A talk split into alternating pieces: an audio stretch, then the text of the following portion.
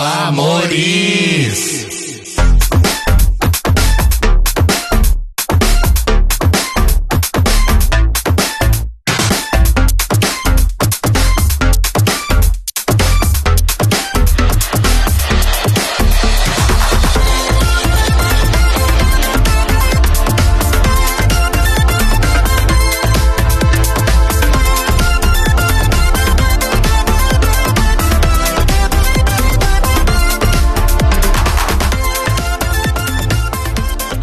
Olá, amores! Estamos começando mais um The Library is Open aqui no YouTube e na Twitch. Para você que está ouvindo, eu sou, eu sou o Rodrigo. Eu sou o Telo. Eu sou o Eu sou Caio. Luísa. Tá pronto. Tá pronto. Toda é a mesma história. Oh, meu Deus. A gente tem que decidir, Luísa. A gente tem que decidir. Eu ensaiar. Ai, eu amo. Ai, amores, estamos aqui. Dessa vez nós não estamos ao vivo.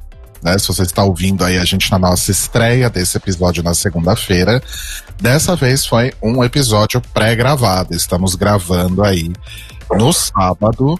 É, mas de certa forma é ao vivo para os nossos apoiadores que têm aí acesso às gravações dos episódios quando a gente não faz o episódio ao vivo, né?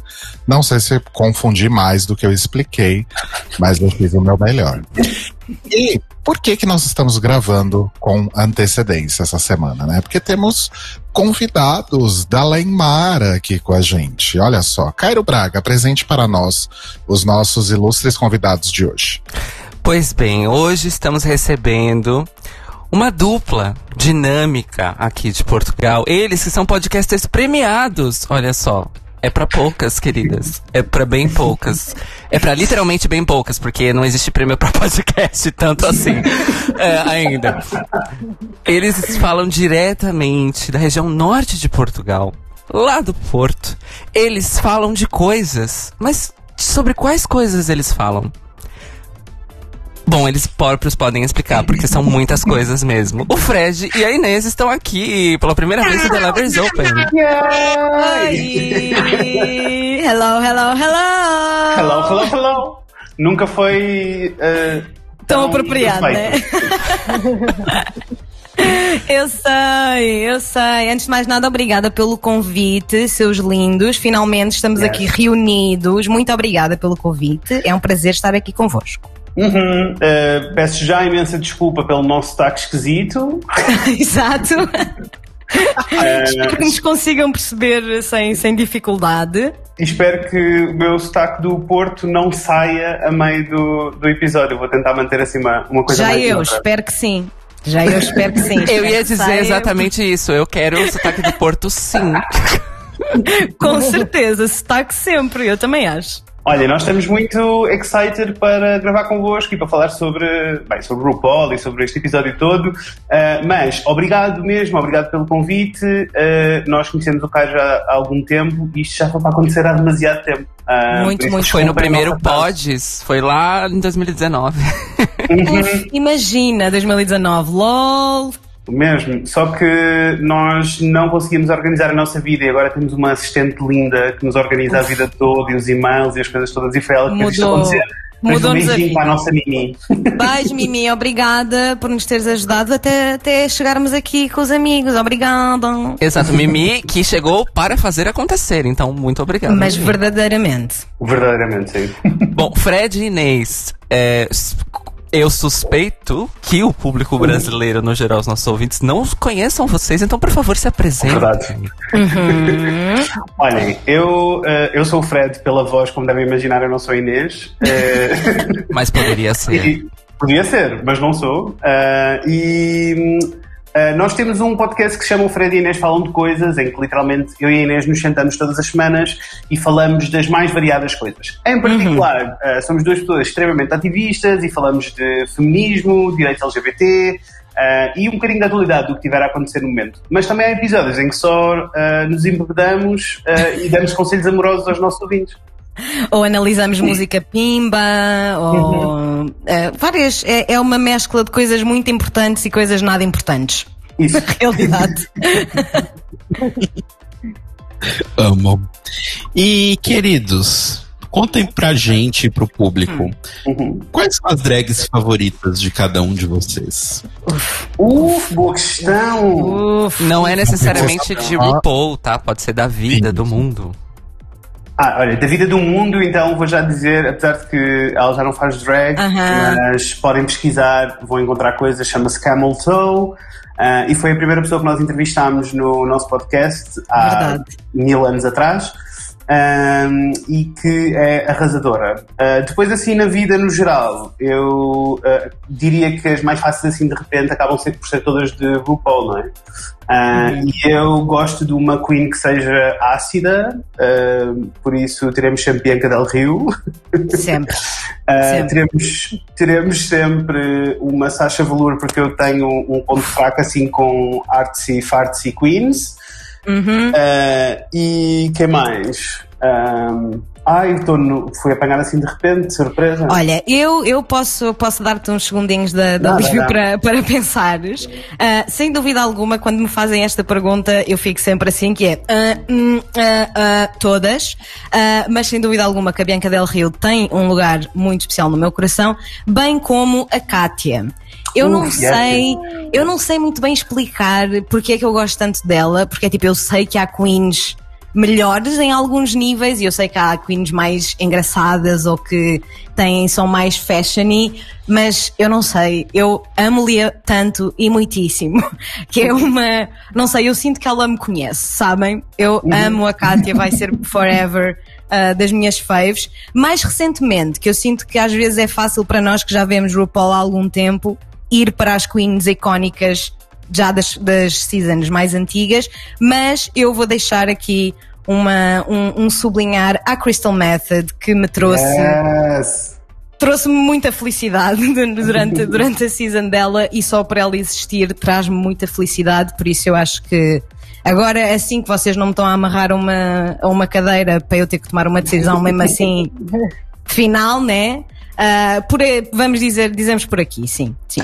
Olhem, e muito rapidamente lembrei-me, e, e obviamente e claramente, Trixie Mattel, eu gostava de ter Claro. o dom que ela tem de fazer tudo entertaining. Não há nada que ela não faça que não seja entertaining. É isto. Yes, agreed. Olhem, e vocês? Eu gostava de saber assim no geral, assim, bem. assim, uma rondinha, só para ter noção. Olha, finalmente um convidado devolveu a pergunta. Parabéns, vocês são os primeiros. Eu quero Né? saber tudo. Nunca ninguém devolveu a pergunta pra gente. Eu tô em choque aqui. adorei. Nós geralmente estamos desse lado, é raro estarmos deste lado. Geralmente Exatamente. fazer as perguntas. Exatamente. Vai, vamos lá, Lu. Então, não é surpresa pra ninguém. A Dor Delano. Yes! Let's go. Ah, ai, que difícil. Eu acho que o Tá, conjunto tá da no, obra... tá no nosso site, inclusive. Ah, um trabalho de Tá lá no casa. site. Sim, mas acho que a que tá no site mudou já. Não é mesmo? Então tem que fazer no site, hein? Sim. Mas eu acho que hoje em dia, por conjunto da obra, assim, de tudo, Uhum. é Ícaro Cadotti. Não consegui Ok. perceber. alguma Não sei se Fred nem conhecem, mas Ícaro Kadosh é uma drag aqui de, de Ok. São Paulo. Ok. Simplesmente maravilhosa. É uma drag que faz um, uma performance um pouco mais andrógena, mais dramática. Querer E conhecer. programas de. TV. Apresenta programas de TV aqui no Brasil, é maravilhosa.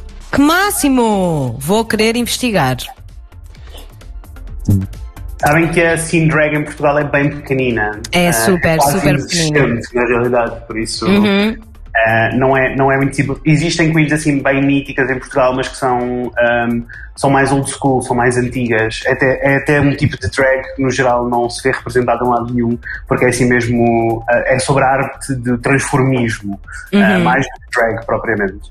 Sim, a verdade é que aqui, infelizmente, em, em Portugal, a única maneira de conhecer drag queens é se formos a drag show, sabem? Não há. Ela, infelizmente, ainda não estão assim espalhadas por todos os mídias onde deviam estar. Uh, chegaremos lá. Uhum. Hopefully. Chegaremos lá, mas por enquanto ainda é, ainda é um, bocadinho, um bocadinho difícil. E efetivamente neste, neste assunto as redes sociais são super importantes e são o que nos, a forma mais rápida de nós termos de conhecer efetivamente as drag queens aqui de Portugal.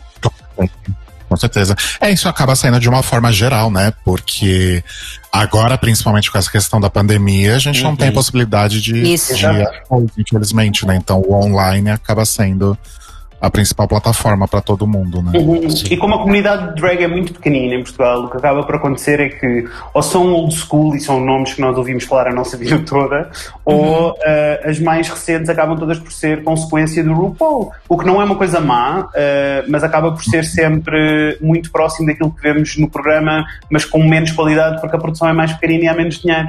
Há menos dinheiro. Né? Não, há muito menos, muito menos dinheiro. Não Mas, há dinheiro, na realidade. Exato, não há dinheiro. O que faz com que o que elas fazem com tão poucos recursos seja uhum. absolutamente brilhante e muito, muito impressive. Uhum.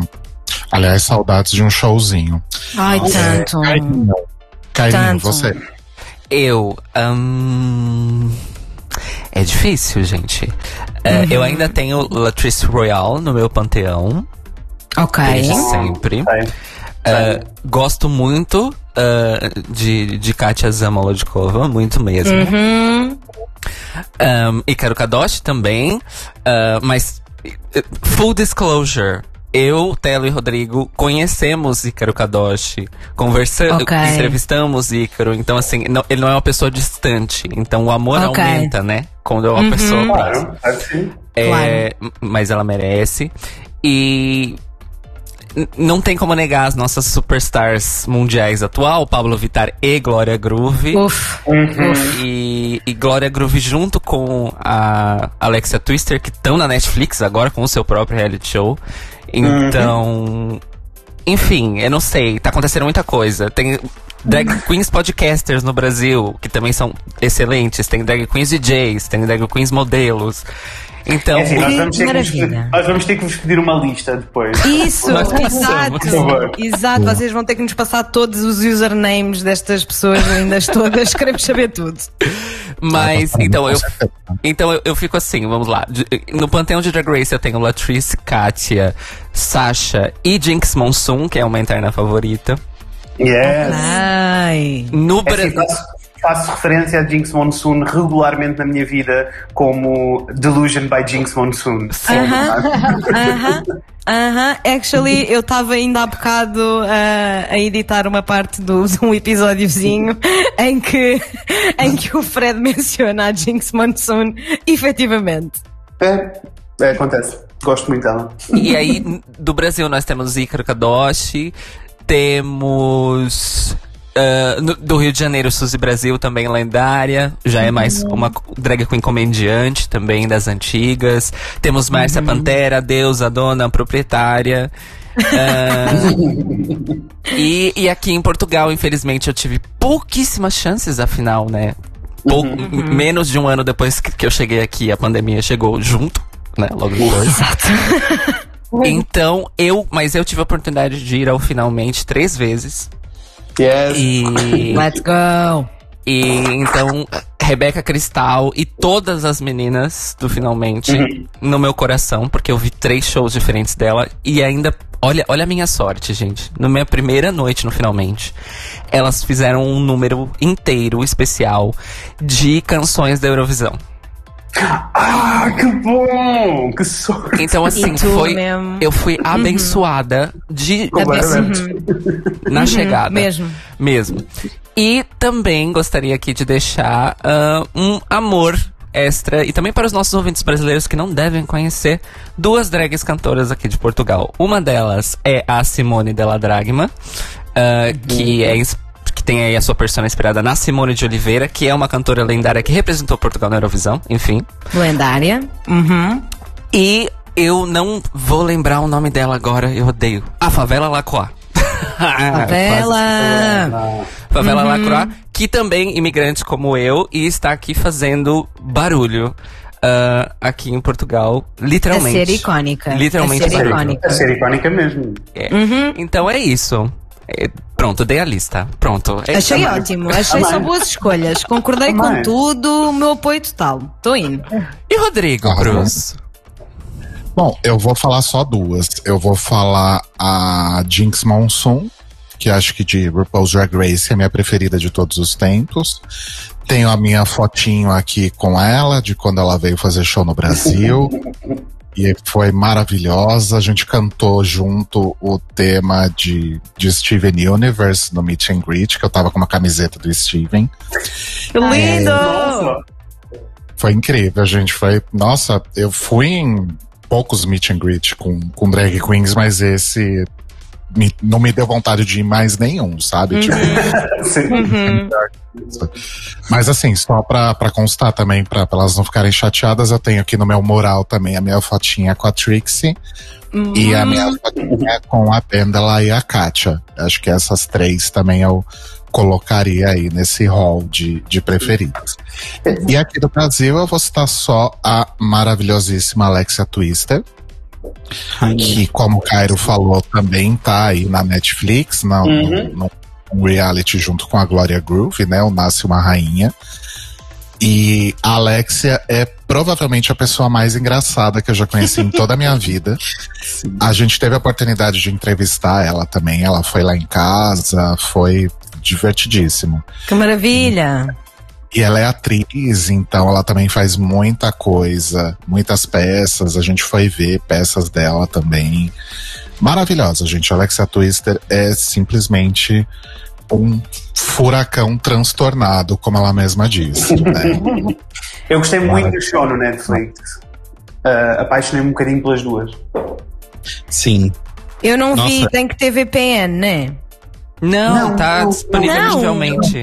Então como é que nunca me apareceu? Eu juro, às vezes o algoritmo da Netflix eu fico mesmo tipo, eu estou sempre à procura de conteúdo LGBT. Como? Como é que me estão a esconder estas coisas? Que escândalo!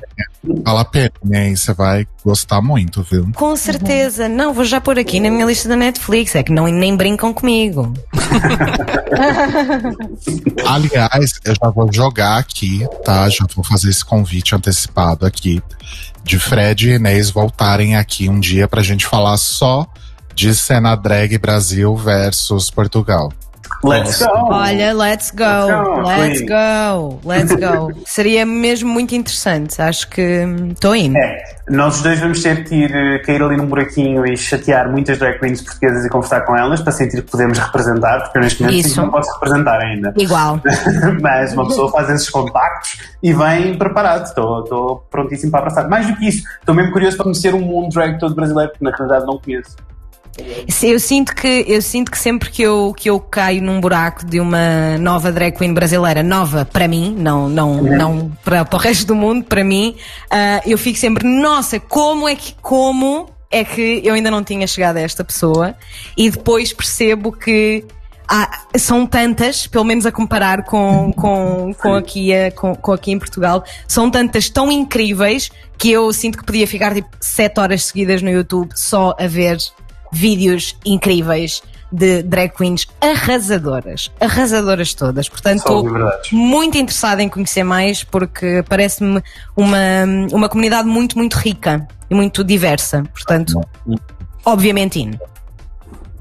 Amo, vai ser divertidíssimo. Já tô ansioso Olha, antes da gente dar os nossos recados de sempre, eu gostaria de enaltecer também duas drag queens.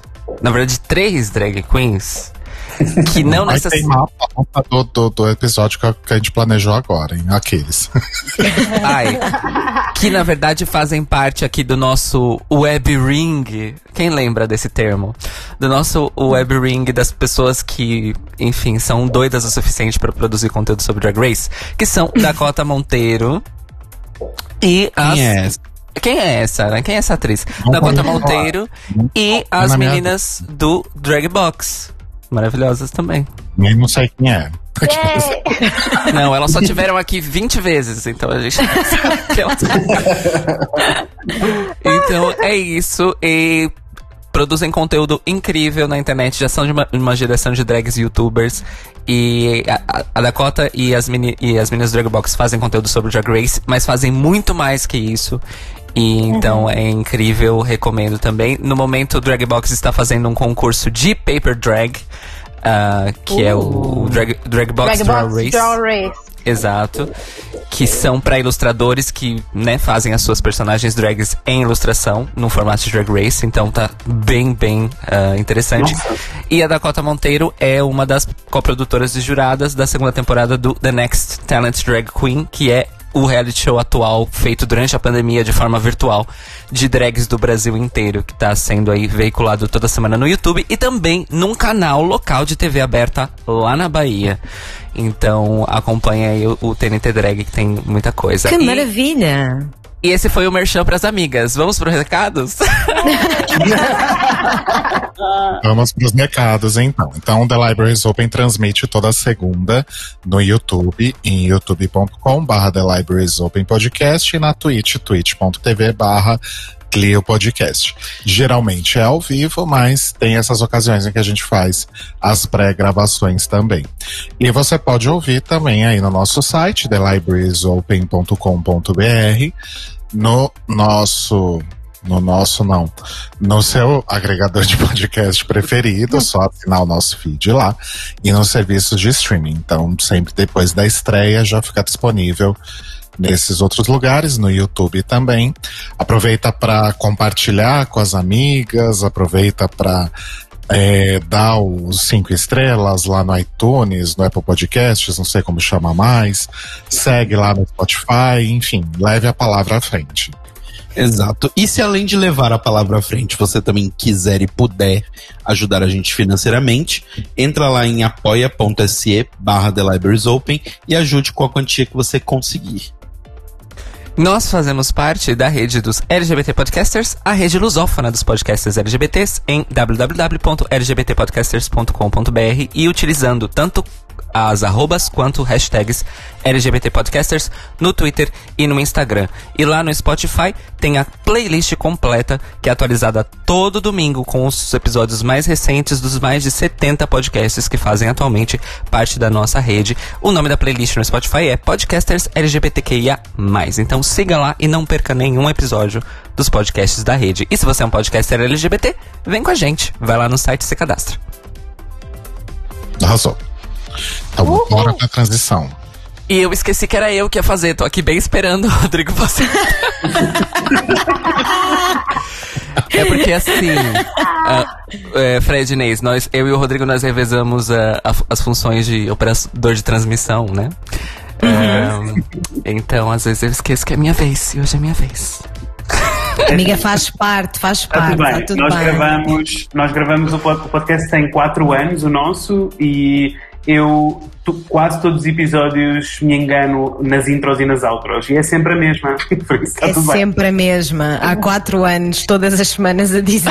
e ele ainda, e ele ainda se engana. Portanto, it's okay, you're good. Ok, amores, então vou fazer a transição.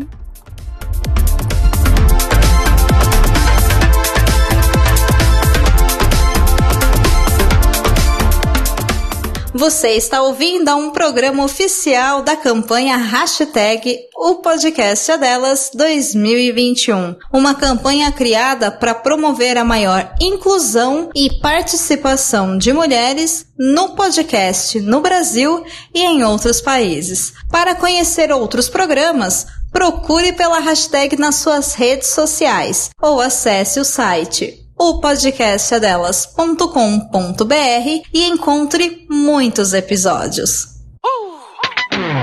Show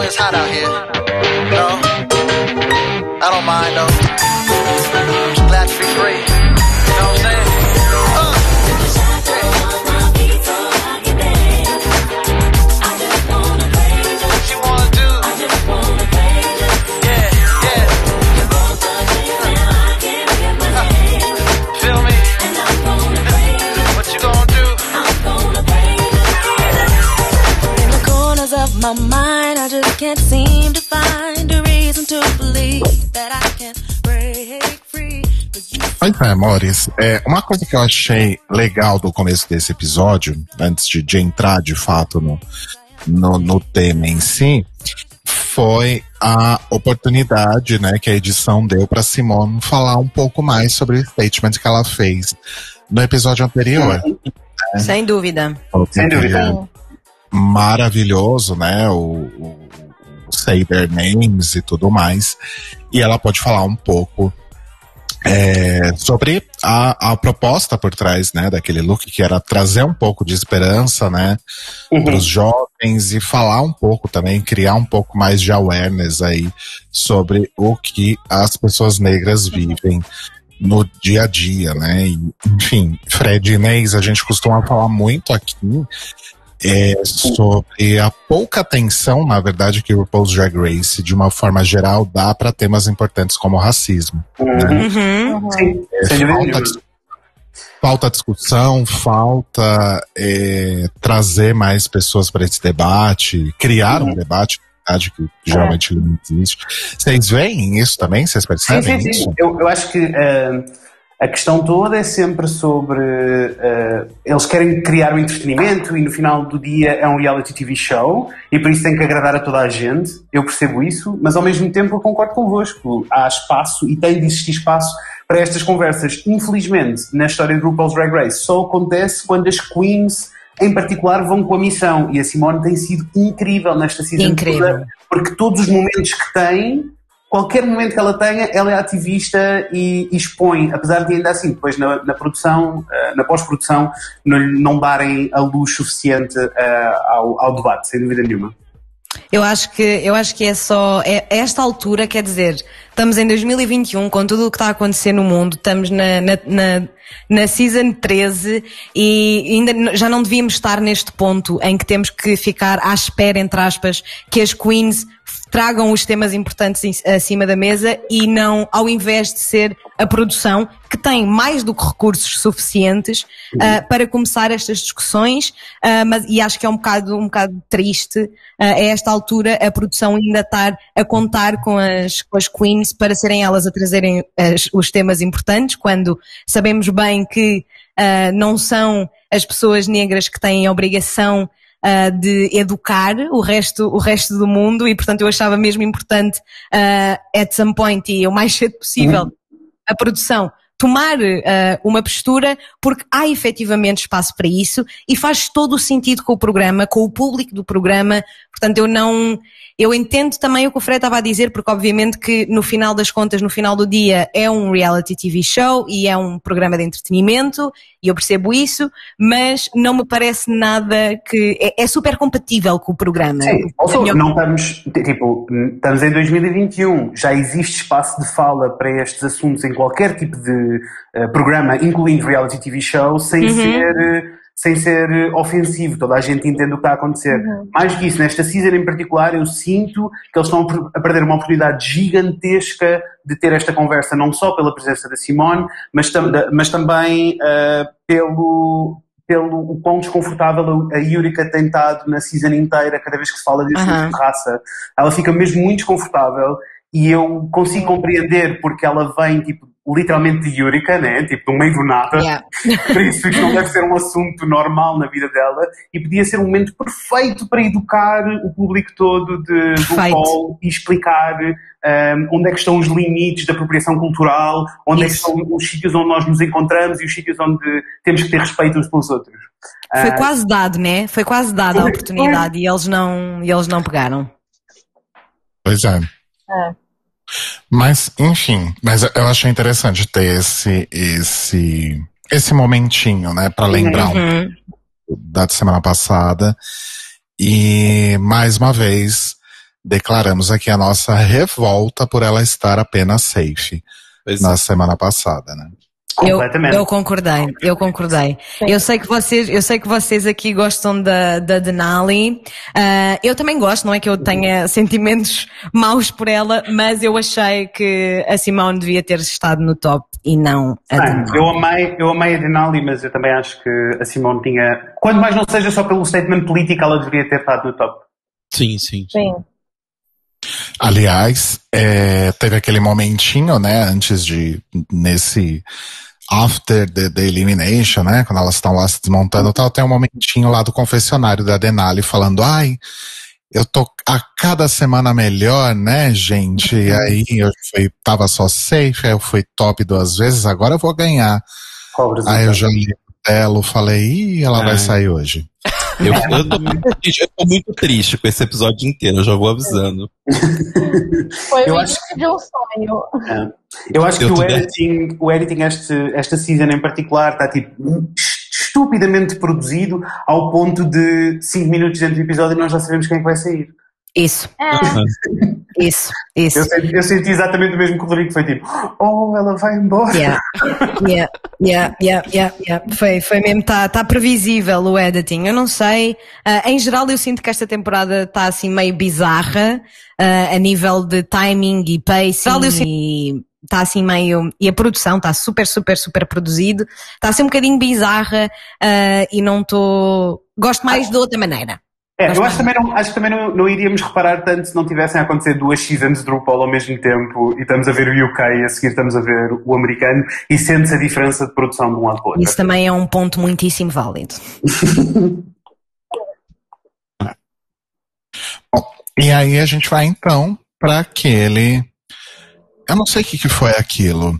É, Gente. aquela Char Margolis lá. Enfim, eu não sei o que dizer. Se alguém quiser me ajudar nisso. Olha, Olha. Eu, eu, confesso, eu confesso que amei. Bring chair back. Olha. eu, eu confesso que amei. achei tão funny. Foi assim, do nada, eles desaparecem do set depois estão É. com ela lá. Ela está a dizer tipo, a- a- a- tipo, ela não adivinhou nada. Ela literalmente estava tipo, se calhar vocês os dois não, têm, não estão aí a sentir uma coisa. Um outro.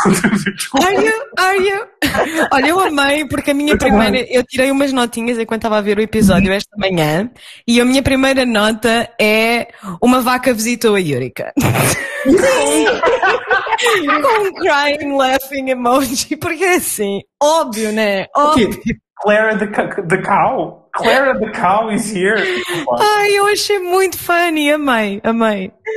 E o melhor de tudo é que isso veio logo depois da visita do pai da Tina. E tava todo mundo, ah, meu Deus, o pai dela. Aí daqui a pouco, então, tem uma vaca aqui. Amei, eu amei a sessão toda, o seguimento foi perfeito. Eu, eu, achei- eu ri. Eu também. Não sei para que é que serviu, mas eu gostei muito. Isso, tal e qual, tal e qual. É exatamente isso que eu sinto.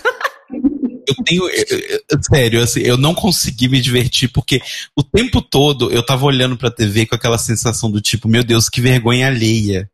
Que coisa vergonhosa.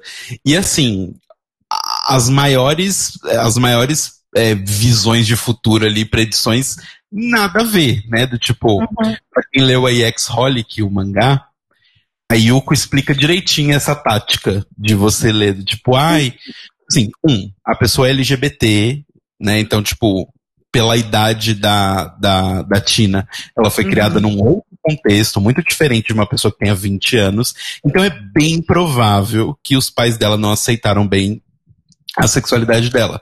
E aí você joga no tipo um, ah, você teve problema com seus pais. Ah, é eu tive problema com meu pai. Ou seja, já catou ali, sabe? Não, mas Ai, eu, eu-. Desculpa, eu estava a dizer, eu nem achei. Eu, eu acho que me ri muito porque eu não achei momento algum que era suposto ser sério. Eu achei que era Sim. mesmo camp. Que era mesmo camp. Ela podia ter aparecido uma bola de cristal e com fumos atrás e era a mesma coisa, era suposto ser. Só Então, piadola. Então, eu senti, mas eu, mas eu percebo. Eu acho que se fosse só Camp, por mim, tudo bem. Assim, eu ia continuar assistindo vergonha alheia, mas ia ser só Camp. Mas aí, nada, a gente tá brincando de ver o futuro e aí alguém fala sobre a morte do pai, que não a aceitava, sabe? Do tipo, eita, mudou de lado muito rápido, assim. Eu achei um pouco estranho. Claro, tem, tem de ser, né? Para manter, manter a atenção. Eu também acho que, eu não sei se, se no Brasil ah, é uma cena, mas nós aqui no TLC, não, o, o canal não é português de todo, mas é um canal que algumas pessoas veem ou passam os olhos, e no TLC é um programa que é o Long Island Medium. Não sei se vocês, se vocês conhecem, mas que é exatamente a mesma coisa do que aconteceu este episódio. É exatamente a mesma coisa. E as pessoas que veem aquilo é mesmo só é puro entretenimento, sabes? Ninguém ninguém está, ou pelo menos nenhum dos espectadores, se calhar as pessoas que estão a interagir com ela, que é medium, supostamente, né? Uh, sentem coisas, mas os espectadores, ninguém leva aquilo muito a sério, portanto, eu também, para mim, quando a, quando a Char apareceu, para mim era a Long Island Medium, sabes? Eu estava só tipo, ok, vamos rir, let's go. Isto é insano, bora. Eu já ouvi falar desse Long Island Medium por, é, acho que por causa de Drag Race, inclusive, acho que alguém fez alguém desse programa na Snatch Game, não me lembro agora. Sim, mas eu É não lembro quem muito. foi. Mas Yeah. alguém fez, sim. Alguém fez. E eu aconselho-vos a perderem eh, 30 minutos da vossa vida e verem só um episódio. Não vale a pena acompanhar a série, mas verem um episódio de Long uh, Miriam Mal- porque assim, ela é muito. Ela é uma personagem. Então, é É. Ela é, é por ela, ela é uma personagem, tem umas unhas gigantescas, um cabelo gigantesco, está sempre a dizer que quanto mais laca ela puder pôr no cabelo, melhor, se der para não mexer mesmo, é como ela quer, então é só a personagem toda e funciona, e foi o que eu transportei um pouquinho para, para esta parte do episódio de, de ontem. Olha, Ai, gente, o- esse momento só seria perfeito mesmo no meu mundo ideal se fosse o Walter Mercado. Aí sim seria. Ah, isso era perfeito.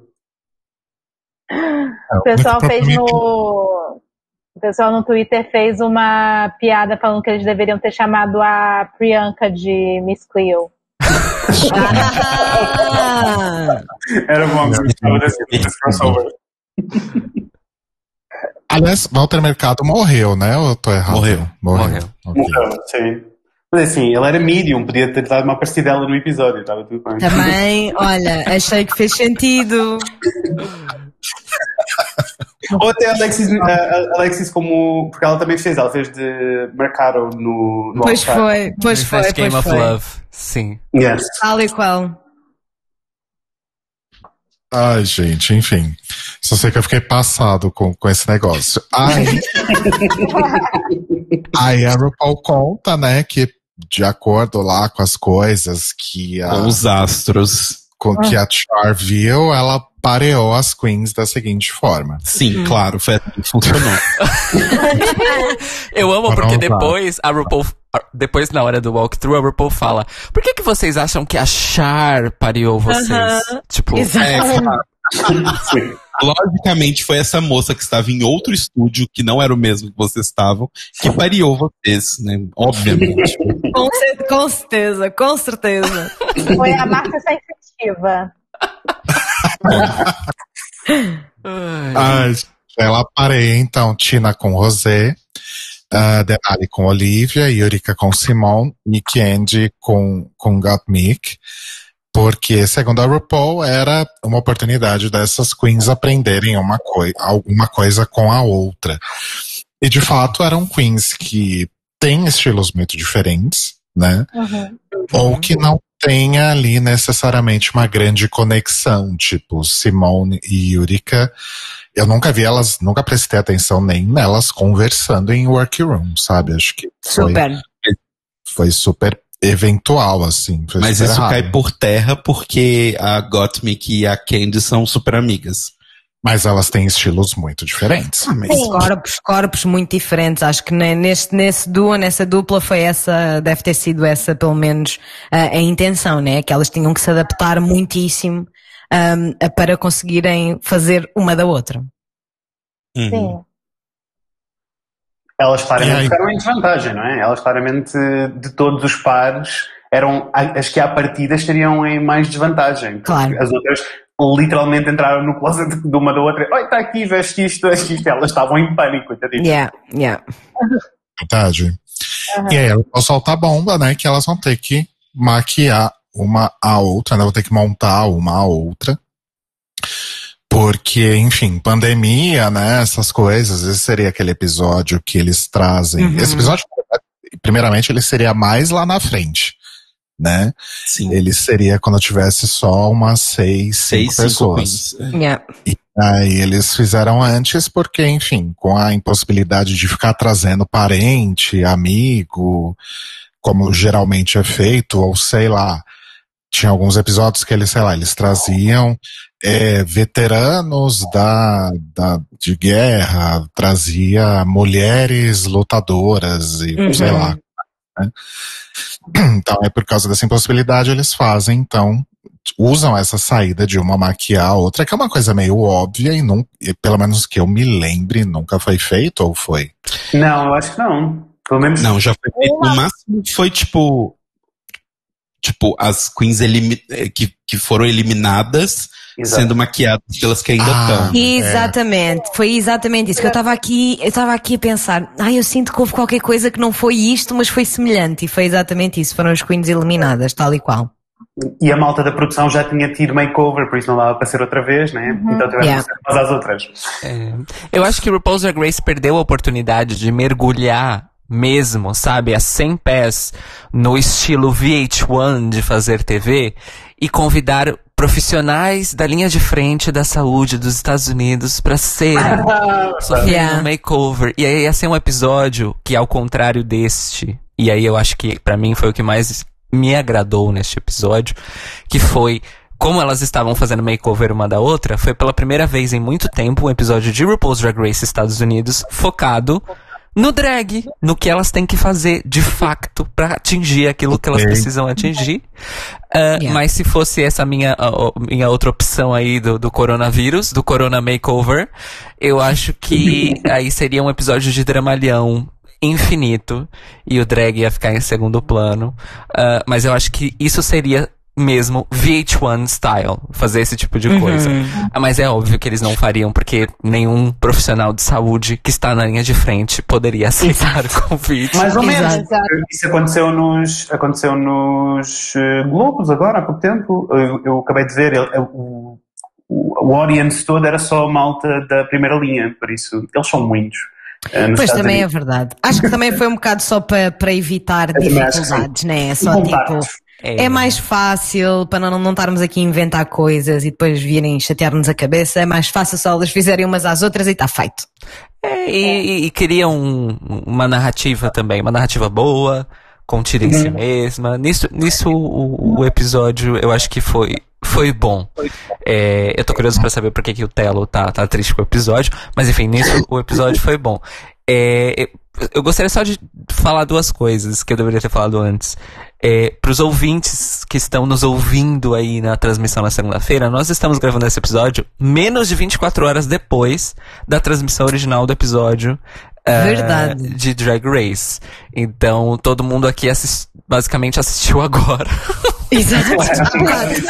Bocado, literalmente. É, e, e- então assim, vocês estão tendo a oportunidade de escutar todo mundo assim fresquinho na memória, aproveitem. E segundo, é que eu perdi a oportunidade de fazer uma piada sobre a, a vidente lá, a psíquica, a médium. Deixa eu preparar um pouco da piada, porque lá vem. É, prepara, o- prepara o soundboard, por favor. É, que eu ia dizer que até parece que a RuPaul ia conf- confiar nessa medium, sendo que o único tipo de mancia que a RuPaul confia é a leitura de rachaduras no solo. A frackmancia. So tell us a joke. é isso, obrigada. Podem continuar. Oh, the fracking. Não, não. Not that. Oh, não. No, no, not that. Oh. Parabéns, Cairo. Obrigado. É, acho que uma outra opção seria fazer o makeover de pessoas da produção, mas isso já foi feito também Não, no mas- passado. Mas sabe por que que eu acho que eles não fariam da produção? Porque a produção precisava sair pra resolver coisas e a produção tava toda de máscara, né? É, tem isso. Próximo delas. Aí ia fazer makeover de uma pessoa de máscara. E eu não sei se isso ficou claro, se isso foi falado em algum momento no naquele episódio especial sobre Covid, mas provavelmente o staff de produção nessa temporada devia estar reduzido, né? Não deveria ser as mesmas 200 pessoas de sempre. Verdade. Eu acho Certamente. que não falou, não, mas. É, também não me lembro. Enfim. É, mas eu acho que o que acabou sendo muito legal dessa solução é, primeiro que a gente teve, como o cara falou agora há pouco, a gente teve de fato um episódio 100% centrado em drag, né? O Drake. O drag. E veio. Mas a gente teve também a oportunidade delas se conhecerem melhor, né? E uma coisa que agora sim eu acho que foi inédita. Sempre que tem makeover, tem aquela coisa. A dupla tem que ser igual, a grosso Uhum. modo, né? Entre muitas aspas aqui. Então, sei lá, se fosse uma drag maquiando a outra, como no caso do Conjoined, Conjoined Queens lá da sétima temporada, as duas tinham que ficar iguais. Uhum. Tá, tinha que ficar igual a Pearl. A, sei lá quem tinha que ficar igual a Violet Chachki, né? Nesse caso, não. Uma tinha que reproduzir o visual da outra. Então, não era aquela coisa, vocês têm que ficar iguais. Uhum. Vocês têm que reproduzir, né, na sua companheira, o seu, a sua estética, né? A sua maquiagem, a sua montação tem que ser reproduzida nela. E isso eu achei bem interessante e acho, mais uma vez apenas acho que foi inédito. Sim, e eu gostei muito também da, desse, do, da parte toda de percebermos quem é que efetivamente tem uma identidade enquanto Queen e quem é que se apega só a acessórios. Porque é da mesma maneira que a Joey Jacobs, sei que já não está cá, achava que o facto de não ter peruca era isso que fazia com que isso fosse a identidade dela, e a identidade é um bocadinho mais longe do que isso, é, é um bocadinho mais quem é a pessoa e a personalidade da pessoa, mais do que é só esteticamente. Eu acho que essa foi a parte mais interessante para mim neste episódio, foi ver aquelas queens que sabem perfeitamente quem são e conseguirem passar essa, conseguirem passar essa essência à, à sua companheira e ela ah, usar, ah, usar isso do lado dela. Ah, mais tarde já iremos falar, mas sei lá, como a Yurika fez com a Simone, em que eu senti que ela de repente passou a ser a Simone ah, ali durante dois minutos. Eu concordo, eu concordo a 100% com o que tu disseste e foi, sem dúvida alguma, uma das partes que eu gostei mais no episódio. Para ser sincera, eu não achei o episódio assim, tipo, uau, maravilha, diverti-me como nunca, não achei, mas também acho que não, nem todos os episódios têm que ser ha ha ha ha funny e só ah, a, a rir de um, de um momento para o outro. Achei muito importante e muito interessante esta ideia de ter, porque por um lado é um pouco mais exigente, né? Porque, porque não é só a roupa, não é só, não é só a maquilhagem que estás a transpor para outra pessoa, ela outra pessoa tinha que ser a outra pessoa. Sim. É uma coisa muito. É, e eu, eu achei que isso elas fizeram muito bem, estavam muito preocupadas com, com a forma, com a postura, a forma de caminhar a runway. Achei muito interessante essa parte. E também achei uh, disappointing, por outro lado, uh, as queens que não conseguiram fazer isso e viu-se logo. Viu-se logo no início uh, e foi um pouquinho surpreendente, mas também eu já estava um bocado à espera que a Simone e a Yurika arrasassem, porque elas são as minhas faves, e eu estava só tipo, yay! Arrasem, amores! Love you so much! Adoro. É, ai, peraí que eu me perdi aqui na pauta, tá. É. Aí então a gente tem o início do processo todo, né? Então elas estão lá testando looks, trocando looks e tal, pensando nas maquiagens, e aí começa a acontecer os problemas, né? Sim. Porque novamente a gente tem uma situação parecida com o que a gente viu na semana passada com a Yurika, Uhum. porque a, a Simone queria que ela usasse um look tipo Black Princess, né? Sim. E a Yurika ficou preocupadíssima com isso, porque ela não queria se apropriar de nada, né? Que foi mais ou menos o que aconteceu na semana passada no Snatch Game, com aquela peruca de esquilo horrorosa, né? Horrorosa. Tenebrosa. Tenebrosa. Melhor do que a também. que ela teve na semana passada, ela não fugiu de tentar ofender ofendendo mais, né? Ela só simplesmente foi lá e fez o que a Simone Uhum. tava falando. Fia, só vai. Confia e vai. Pois é. Super, super. Mas também achei que nesta, a, a preocupação dela neste, neste episódio fez muito mais sentido para mim do que a preocupação dela com o Bob Ross, porque tal e qual como a Simone disse, era só o cabelo dele. And he- E ele era, e ele é um homem branco, né? Era só o cabelo dele, achei, achei hum, que foi um bocadinho a little stretch, mas também achei genuíno e acho que como o Fred disse há bocado, ela está efetivamente a, a navegar estes temas todos e a tentar eh, ser a melhor pessoa possível. Portanto, também acho que traz aqui uma, uma, uma hum, genuidade ah, muito, muito particular à Yurika. Sem dúvida, eu só gostava que tivessem pegado neste assunto Isso. e que tivessem debatido e que tivessem explicado. Claro. Ninguém explicou e ficou a assumir que ela tinha que saber. Yeah. Ah, e ela estava só a tentar fazer o melhor. E isto porque literalmente, porque nós sabemos que ela é de Yurika, ela é do meio de Nhurs onde não existe sequer outra Queen. Quanto mais alguém com cores diferentes dela. Yeah, yeah. Aliás, Então, um exemplo disso foi a vaca que apareceu, a Clara. A A única pessoa que veio visitar foi a Clara. Tal e qual. Clara da Cow.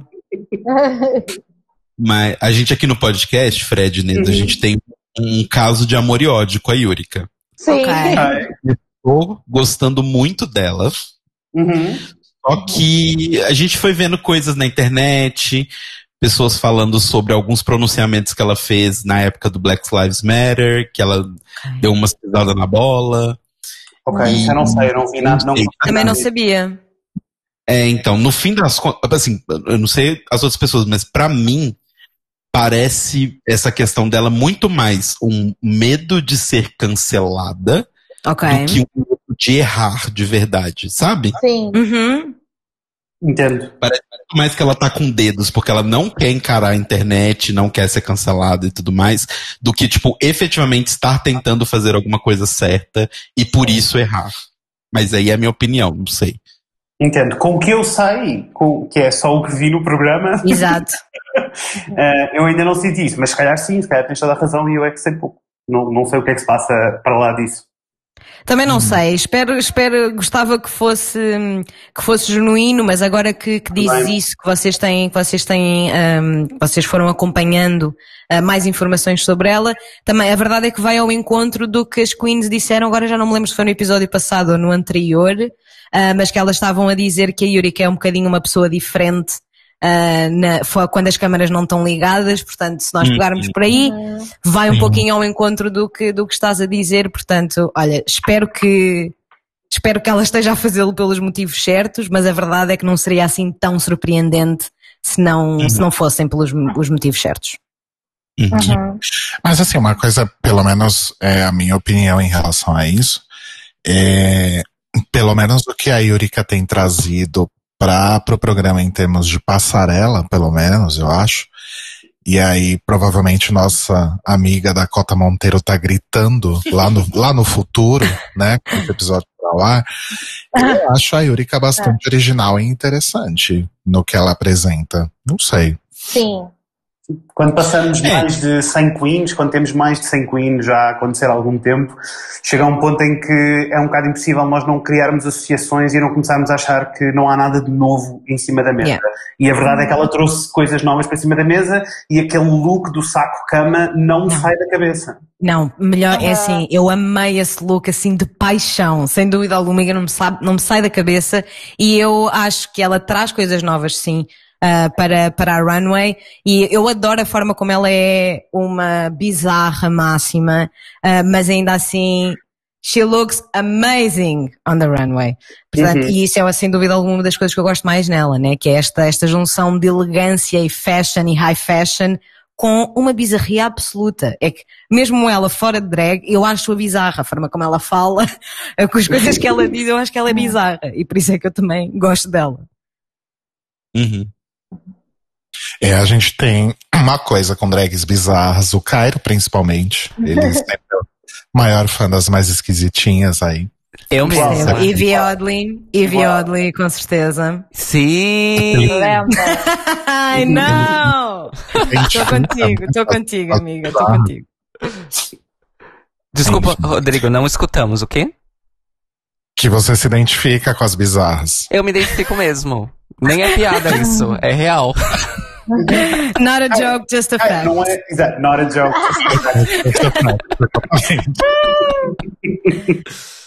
Ai, gente, vocês estão assistindo Drag Race UK também? Claro! Yes.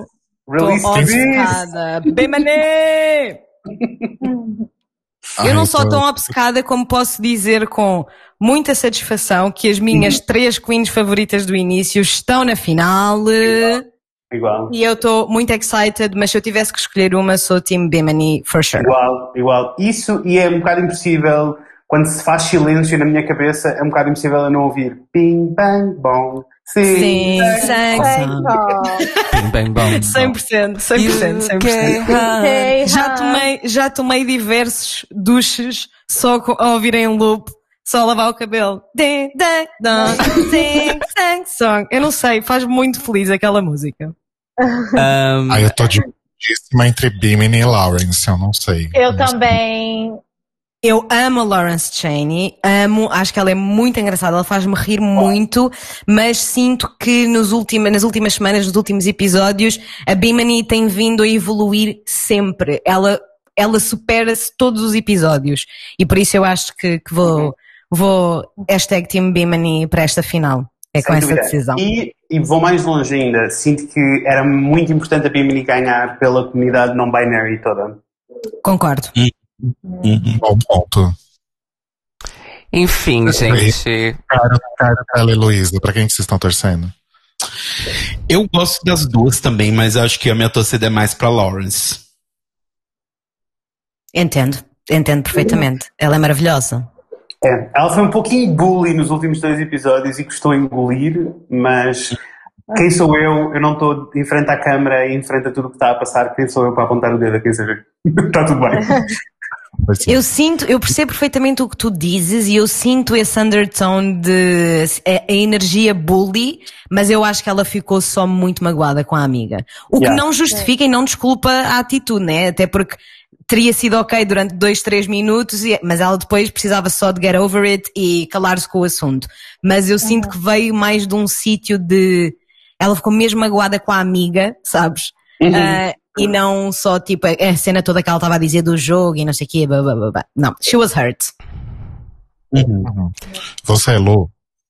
Então, eu tô entre a Bimini e a Lawrence também. E eu fico pensando às vezes, porque no Drag Race UK parece que a RuPaul pega uma sacola de Peter Badge, enfia a mão e taca pra todo mundo. Quem quer pegar, pega. Podia fazer a mesma coisa com a coroa. Vai, pega aí quem quiser. Quem quiser, força.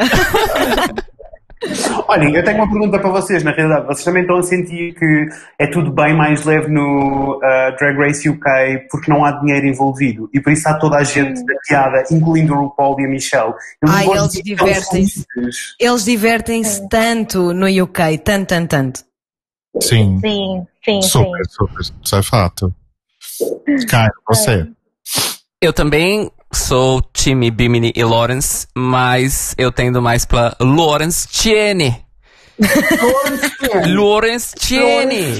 Lawrence Cheney. Tendo mais pra Lawrence Cheney. Eu tenho, eu tenho o vídeo do RuPaul a dizer Lawrence Cheney no, no telemóvel guardado e de vez em quando posso ouvir. Because it makes me laugh. Aquele momento, momento de conforto. É isso, é mesmo, é mesmo.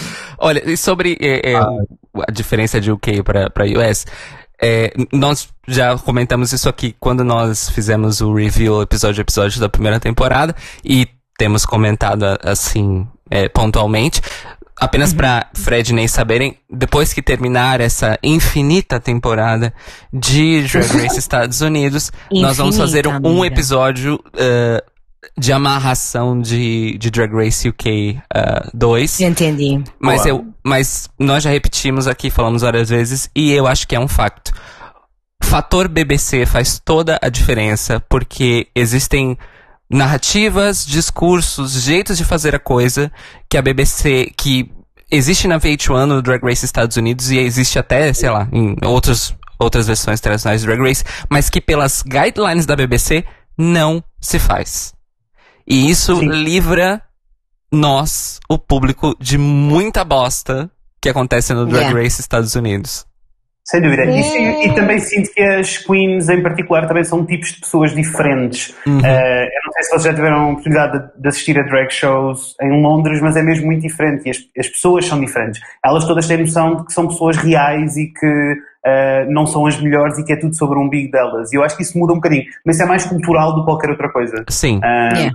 E, e isso também muda um bocadinho a interação entre elas, acho eu. Com certeza. Bom, vamos voltar para os Estados Unidos. Teve Ah, mais alguma coisa? Tem mais alguma coisa do walkthrough, ou melhor, do drive-thru da RuPaul que a gente pode sacar? Eu vou deixar vocês puxando aqui que eu preciso ir lá lavar meu olho, que eu tô no meio de uma crise alérgica. Eita. com Amiga, amiga, vai, vai, vai, vai. Corre. Ai, ai, gente, que- o, o que, que teve do Walkthrough mais que vale a pena ser comentado? Porque Eu acho que, be honest, não foi grande coisa, porque o Não. walkthrough também foi bem É. eh, pequenino. é, Também pois, não. Isso, isso é verdade. E, e eu acho que realmente dessa, desse, do momento, do miolo do episódio, vamos dizer assim, eu acho que foi mesmo o momento mais desinteressante. Esse. Eu acho que Concordo. as conversas entre elas é, foram muito mais interessantes do que a RuPaul Sim. perguntando. Aliás, houve a conversa, a única conversa que aconteceu que eu achei eh, super, super interessante é a jornada toda da, da Gottmik ah, na sua jornada de género e de sexualidade, ah, na conversa que estava a ter com a Candy. E que é mesmo muito interessante e é, é- eu acho que, é- acho que ela tem um papel fundamental nesta season porque vai pôr muita gente que não está ah, ligada à comunidade queer, mas que assiste ao programa, ah, a debater coisas como identidade de género e orientação sexual são duas coisas diferentes. Expressão Eh, de género e, e identidade de género também não têm de estar, eh, de estar diretamente ligadas, eu concordo a 100%. Acho que Sim. provavelmente a parte mais importante do walkthrough foi quando ela disse que como se sentia mais confortável era em drag porque as pessoas achavam que ela ah, que ela era uma um cis gay man e Uhum. isso eu sinto que foi muito muito powerful porque imagina fez-me logo pensar né, no, no que é que como é que deve ser ah, estar naqueles naqueles pés naqueles sapatos quando a maneira mais confortável que tens de existir no mundo é uh, montar-te e seres drag queen para poderes pertencer ah, à comunidade que tu queres, né? É, e, até é o muito- panorama, e até o contexto que, eu- que nós não sabíamos, ou pelo menos eu não sabia, o contexto todo de eh, ela foi adotada, foi a primeira Também filha ser sabia. adotada em primeiro lugar e que depois a segunda, já, a a irmã é já era filha biológica e que é Uhum. tipo a, a filha perfeita, então isto torna-se cria várias camadas ali pelo meio, não é? Porque eu- só a quantidade de coming outs que ela teve que fazer para ela e para a Yeah. família, em termos de aceitação, eu não quero imaginar eh, as camadas de trauma upon trauma. Por isso acho muito importante esta conversa estar a acontecer no, no, no, no RuPaul, sem dúvida nenhuma. Concordo. Sim. É, inclusive uma coisa que eu, não- eu não sei se, se já tinha sido falado antes. Cairo e, Lu, e Luke acompanham mais a carreira delas fora de Drag Race, assim. Eu não lembro de terem falado que a Got já se já se, se montava antes de transicionar. Eu também não, não tinha. Eu acho que foi a primeira vez que ela mencionou. Uhum. É, eu acho que foi a primeira vez que ela mencionou, e assim, até tem fotos que elas às vezes postam do tipo, ai, no come primeiras vezes que eu me montei versus ah, eu me montando Uhum. hoje. Só que assim, é a mesma Gottmik. Yeah. yeah. Não- 100%. Porque é aquela coisa, quando a pessoa, quando a pessoa está em drag, não dá pra saber quem é a pessoa que tá ali de baixo. É got me e pronto. Né? Sim, Yeah. demonstrando, yeah, mas demonstrando mais uma vez que, ahm, que a arte toda de drag ultrapassa todas as barreiras de sexualidade e género. Sim, Super. e... Super. E tem. tem que- como é que eu, que eu posso dizer isso? Eu acho que essa- isso que a Gottmik falou de que quando ela tava. Antes da transição, quando ela tava montada. É, quando ela ficava mais confortável, porque as pessoas assumiam de cara que era um homem cis ali dentro daquela personagem, também é, Yeah. um, é um. Eu acho que é um testament, assim, um, um testemunho de como ah, toda a verdadeira ideologia de gênero hetero cis sexista é que é uma coisa que não faz absolutamente sentido nenhum. 100%! Falou e disse tudo. E, e basta vir uma pessoa e tacar uma maquiagem exagerada no rosto, colocar uma peruca, inventar um personagem, uma voz, que tudo isso cai por terra. Então, quer dizer, é muito frágil, né? É frágil, é É. frágil. Super, super, super, super. Completamente. Isto Foi, não, não teria posto melhor. Disseste tudo. E uma pessoa de qualquer gênero. E, e, assim, na sua vida fora de drag, vamos dizer. É, e também tem, tem. Mas isso também mostra um outro lado da coisa, que é. a, a vamos dizer assim, a machismização da arte drag, porque as pessoas assumiam que ela era um homem cis só porque ela era uma drag queen. Aí nós temos o, o- o- o lado B da coisa. Uhum, uhum. É, são, são muitas camadas. São muitas ou, mais camadas. longe, ou mais longe, eu acho que aí temos a representação eh, que existe da transfobia na comunidade gay. Sim. Yep. Que é presente e grave e feio. Por isso fiquei muito feliz quando, a Gottmik quando anunciaram que a Gottmik fazia parte do, do cast. Uhum. Gente, voltei, tô nova. Tá tudo bem? Resultou a aguinha? O, o- do nada, às vezes, o meu olho começa a arder, arder, arder, e aí tampa nariz junto, aí eu só lavo o olho, passa. Vai Amiga, entender. Amiga, tanto eu como o Fred somos pessoas Uhum. alérgicas a vários níveis, por isso eu fiquei logo tipo, amiga, tu vai tratar de ti, por Isso. amor de Deus. tu bota essa água, bota a gota, reza ao céu, vai que é teu. Sim, sem dúvida nenhuma. O meu corpo não quer existir neste mundo. O meu corpo É. rejeita qualquer tipo de natureza. Super. Agora, agora acho que tá tudo bem. Pelo menos meu olho parou de arder, aí o resto melhora. Sei lá o que que é. Enfim, de vez em quando acontece. Sabe o que, que Às é vezes não pior? dá pra isso, saber. É, isso, isso é o tipo, é o tipo de alergia a, a alguma coisa que existe na poeira, que é uma coisa microscópica e que a gente nunca vai saber. É uma frustração. É uma frustração. Mas Pode ser pronto. isso.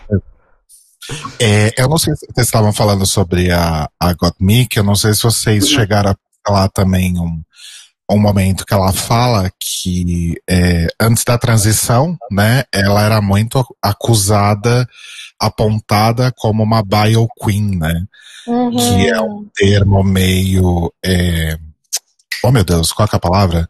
Transfóbico, Não, é, preconceituoso. é um- pode ser um termo preconceituoso Sim. É para misógino, mulher. na verdade.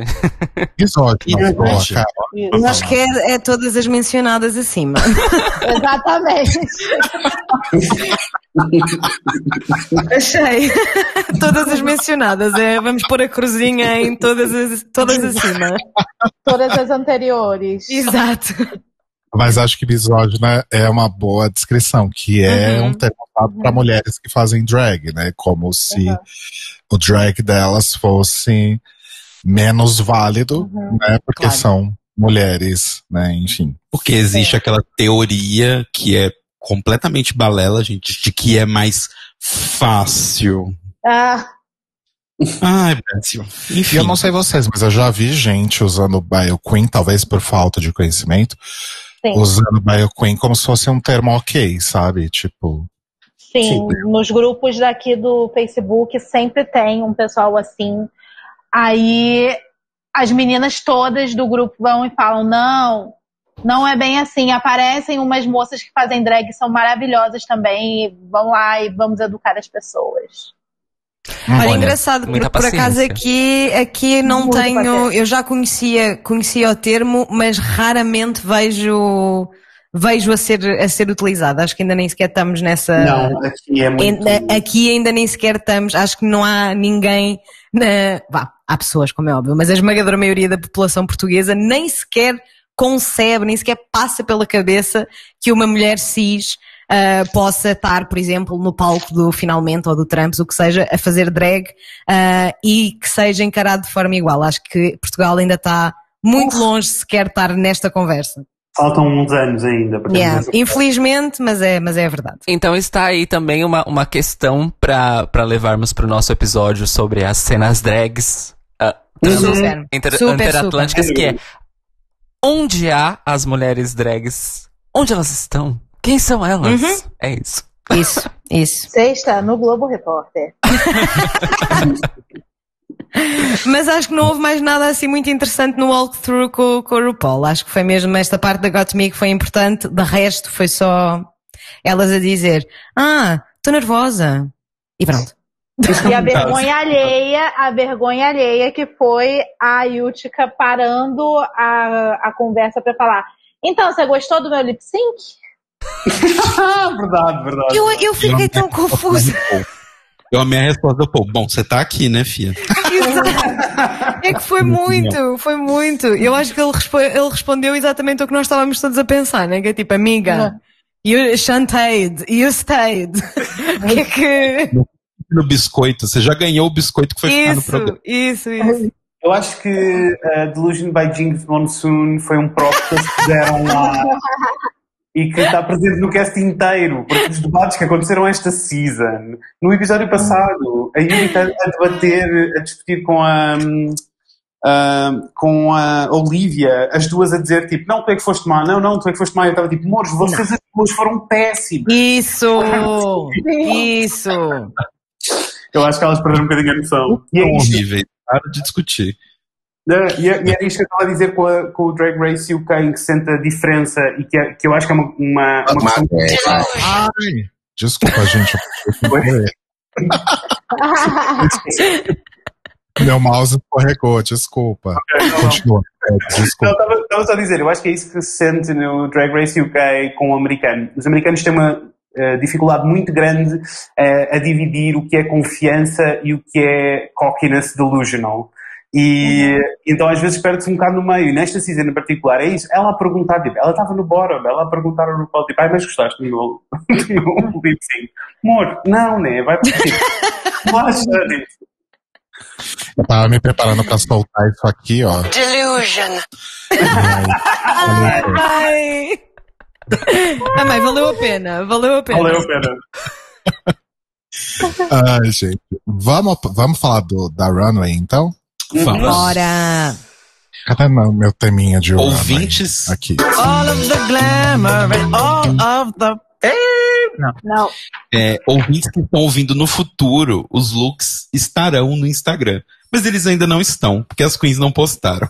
Exato. Então, Segunda- Segunda-feira vai estar lá e a gente que tá aqui, a gente que lute. né? exato. Nós que estamos no passado, passado que lute. Não sei vocês aí, gente, mas eu e o Telo vamos de memória mesmo, porque Ai, a, gente, Vai, também. a gente viu o episódio on Se a Chantei postou, missão original e a gente não baixou. Ainda não deu tempo de fazer downloads ilegais, então. Então, alô? Eu vou ver se a Chantei postou aqui. Ai, Postou, adoro. Ai, postou? Ah, postou? Então arrasou. Postou. E Ai, compartilha esse Chantei link aqui. fica gay. Lu. Compartilha o link Deixa no Meets. Gatuxa. Hangouts, alô. tentar. Ai, meu Deus. Hangouts vai Instagram. morrer, gente. You heard it first. You heard it here first. Vai? Vai. Oficialmente. Mas já faz Pode- tempo isso, né? É, eles estão fazendo aquele soft sunset que o Google ama fazer. Ai, É. gente. Os dois, os dois produtos são a mesma coisa. É um Exato. drama Não. por causa do. É, e na verdade o Meets Oi? tá melhor do que o Hangouts, mas pronto. Ah, entendi, é isso mesmo, né? Vai passar, vai, o, este- Peraí, o serviço tá. vai ficar absolutamente igual e é exatamente a mesma, quase a mesma coisa, mas tem que se fazer uma cena do assunto, né? É, o Exato. Google, né? Desculpa, desculpa. Isso. Exato. Peço desculpa, verdade. Gente, eu estou pegando o link aqui, demorou um pouco porque o meu computador é uma carroça. e a minha internet internet não ajuda. É incrível. Mas foi, mas, foi- mas conseguiste. E... Aí, Aqui temos. Foi. Luísa salvando o dia novamente. e mais uma vez, o dia foi salvo. Luísa Lunática. e eu não a tô Deus. conseguindo abrir. Meu, meu Chrome tá zoado, eu vou ter Olha, que muito bem, aqui fazer estamos. igual um Neandertal e abrir no Internet Explorer. Peraí. Olhem, eu confesso-vos que não conhecia a página, mas eh, amei. Chantei fica gay, sempre, por favor. É. Olha, eles, eu achei, eles, eu, eu também não conhecia a página, mas este username é tudo. Eles, eles têm sido, assim, a fonte mais rápida do Oeste, vamos dizer assim, no, no que tange a fofocas, rumores e notícias. Eles têm sido os mais rápidos sempre. Ai, mas eu vi este post no Twitter que eu ri tanto. O post do saquinho cor-de-rosa com a descrição Lola Ree passou por aqui. Apareceu-me no Twitter, eu ri muito. Eu. Eu acho incrível que o perfil da Chantei no YouTube, o nome é Chantei Avisa Que, porque todo post que eles fazem, vem o pessoal falando. Por exemplo, posta os looks aqui, aí fala: Chantei, avisa que fulana de tal estava maravilhosa. Chantei, avisa que estava uma vergonha alheia. Ai, que fun. Pronto, consegui abrir. Ah, na verdade, eu abri no Microsoft Edge, né? Porque Olha Internet só. Explorer. Nossa. O Renan também que. X-Edge. Repente à toas. Volta MSN. Ai, ai, gente, só, só pra falar da Chantei, inclusive pessoal do Chantei, se vocês, pessoal por trás do Chantei, que nós não sabemos quem é, se vocês escutam The Libraries Open, por favor, façam contato. É, eles postaram quando saiu a, a, a decisão sobre o Lula, né, que o Lula foi anulado o julgamento dele na Lava. Eles eh, repostaram um meme antigo que fizeram uma montagem como se no dia, acho que foi no dia que a Nancy Pelosi foi em Drag Race e colocaram a cabeça da Aham. Dilma. E aí repostaram esse Tô, meme. tô a ver agora e já deixei um like. E ainda tem, e ainda tem o filtro de barro do lado, assim. É, o filtro de barro pra dizer que é o Brasil. Ai. Eu amo. Amei, amei, amei. Obrigado É, por tudo, Chantei. ah, Ok. Só, pra fazer um merchan aqui, é, a Lu falou volta MSN, ouçam o episódio mais recente do mais um podcast de casal que eu e Telo falamos de internet dos anos 2000. Exato. Que delícia. Internet nos anos 2000. Mesmo, saudades. Saudades. Saudades da conexão de escada, a louca. Nossa. Saudade, Vamos lá. mas não quero que volte. Exato. Nostalgia, né? Não precisa voltar, fica lá onde tava. É isso. Exato. Então a primeira é a. a, a ih, caralho, eu É a tenho- Rosé. Eu ia falar é a não, é a Rosé, né? Enfim, parece que foi bom, então. Me confundi todo aqui. Vocês acharam, gente, da, da, como é que era o, o, o- nome? O nome era. Tuga, Tuga Burger, não era isso? Tina Burger. Tina Burger. É, eu acho, não sei. Tina Burger. É É assim. se não era, vai passar a ser agora. É assim, eu já, já, já só estou grato pelo facto do look não ser integralmente amarelo e vermelho. Só aí já estou Ah, feliz. sim. Amém. Ahm, mas Literalmente, essa é uma das minhas notas aqui na minha nota dos comentários. Literalmente, eu escrevi a melhor parte deste outfit é não ser laranja, amarelo e vermelho. true. Ahm, e to be honest, acho que não tenho muito mais para dizer. Não, eu depois, eu depois É. das cores escrevi meh, sure. É, exato. Assim, tava quintessential Tina Burner, né? Um look Aham. horroroso. E quando você tira, embaixo tem que ser outro look horroroso. Parabéns. Horroroso. Minha Perfeito. Ana Pinheiro também. É isso mesmo, parabéns, achei, achei Eu igual. eu sei igual. Não esquecido. É, eu não sei, eu vou, momento intercâmbio cultural. Eu vou fazer um momento intercâmbio cultural aqui. Eu não sei se existe esse ditado aqui em Portugal, ah, Fred Inês, mas no Brasil, numa situação como essa, nós dizemos, saiu da bosta pra cair na merda. Não existe, mas eu amei. Amei, amei, amei. Nunca precisou desse review, né? Não, não esse era, não. É muito específica, além do review da roupa. Luísa, você enquanto maquiadora. E essa cara? Então, é isso que eu ia falar. Eu devo dizer que está parecendo metálica. Tá esquisito. Uhum. Eu achei. Gente, Mal. Aliás, eu sinto que a única coisa boa ah, neste momento todo até foi a Rosé mesmo. Ela esforçou-se mesmo para ser a Tina. Super, super, super. Eu gosto muito da Rosé. A cara dela nunca teve tão feia, na minha opinião. eu não gosto. Man, mas eu não Eu gosto da Rosé, acho que ela é lindíssima e fiquei só tipo, oh, porque é que ela está perto com a Tina Burger vai ser uma seca. E, mas eu não sou, eu não sou fã da, da Tina, já estou um bocado. Também não. Para mim, ela já. Let's go, baby. Go home. Eu fico Eu não chocado com esse olho. Chocada com este olho, super. É porque eu não sei quem foi que falou, não lembro agora. Mas alguém falou que, ah, é porque a Rosé já tem um rosto difícil de trabalhar. A Tina tornou tudo pior. Uhum. Foi a. Foi a- Não, tinha que ser, né? A maquiadora tem que falar as coisas. Pelo amor de Deus. Chocado com esse olho. Assim, Isso tá parecendo o dia que eu, que eu tive aula de automaquiagem, quando eu comecei o curso. E aí a professora chegou e falou: Não, gente, hoje vocês vão treinar o olho preto esfumado. Hoje vão treinar. Eu fiquei exatamente assim, só que a diferença é que eu, ah, eu falei, ah, meu Deus, já tá uma Eu- bosta. Eu já vou eu- tirar pra voltar pra casa, vou passar um batom preto também. nossa, amiga. Eu. Tô impressionado com essa técnica de maquiagem, que é assim, você acabou de passar. Porém, o resultado final é como se você tivesse três horas da manhã saindo da balada bêbado. Eu senti que percebi o nome da Tina Burner pela primeira vez, porque eu achei, ai, as cinzas estão nos olhos. Ela toda cagada. Exato, é por isso! That's the reason. Uau! É.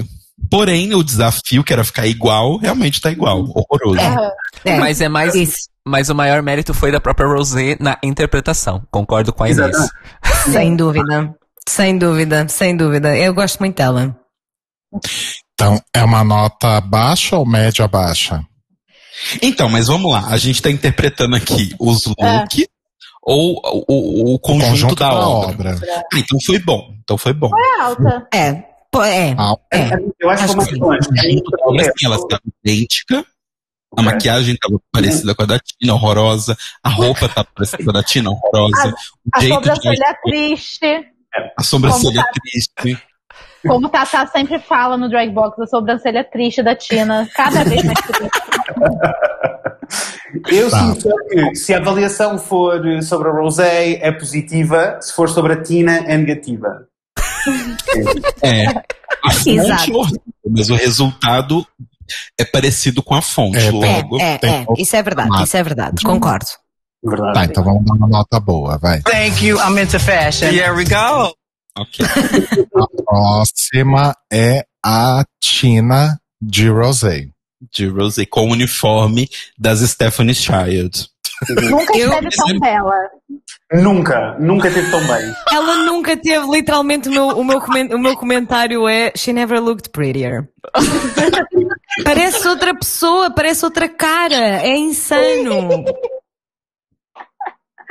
A, a Rosé deu uma boa melhorada na Tina, viu? Super, super.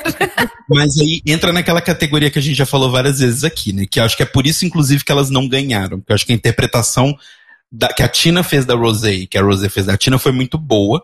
Porém, essa roupa não é de runway, né? Essa roupa é de show. É, é, Sim, é, sim. é, concordo, concordo. Foi, não sei, se calhar teve um, um motivo super válido, né? Tipo tamanhos ou fits ou qualquer coisa assim, mas concordo a 100%. Este look não é look de runway, é um look de um show. Concordo a 100%.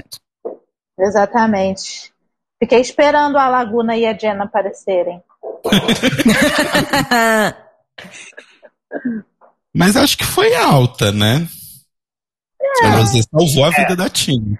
Eu acho, eu acho que por esta maquilhagem e por a Tina poder ter estado um episódio com a cara looking like that, temos que dar uma nota alta.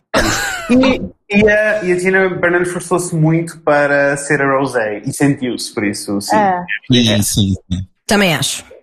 sim. Então, ótimo, vamos lá. Thank you. I'm into fashion. Here we go. A próxima. Ih, caralho, a próxima é a Olivia.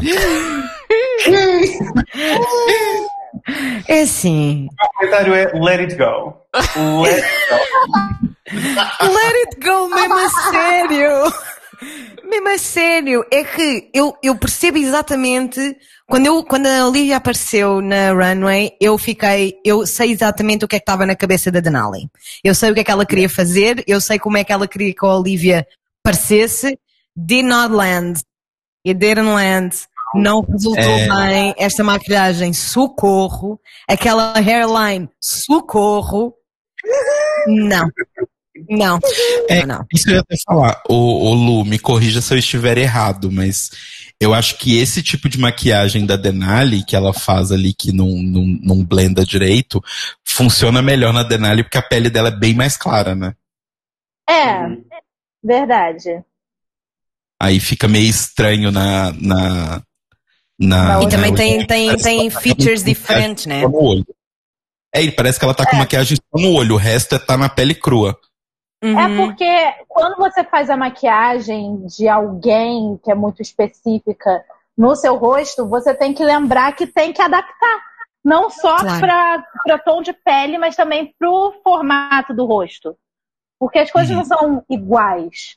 Aí você Isso. quer fazer exatamente igual a pessoa fez, não vai ficar bom.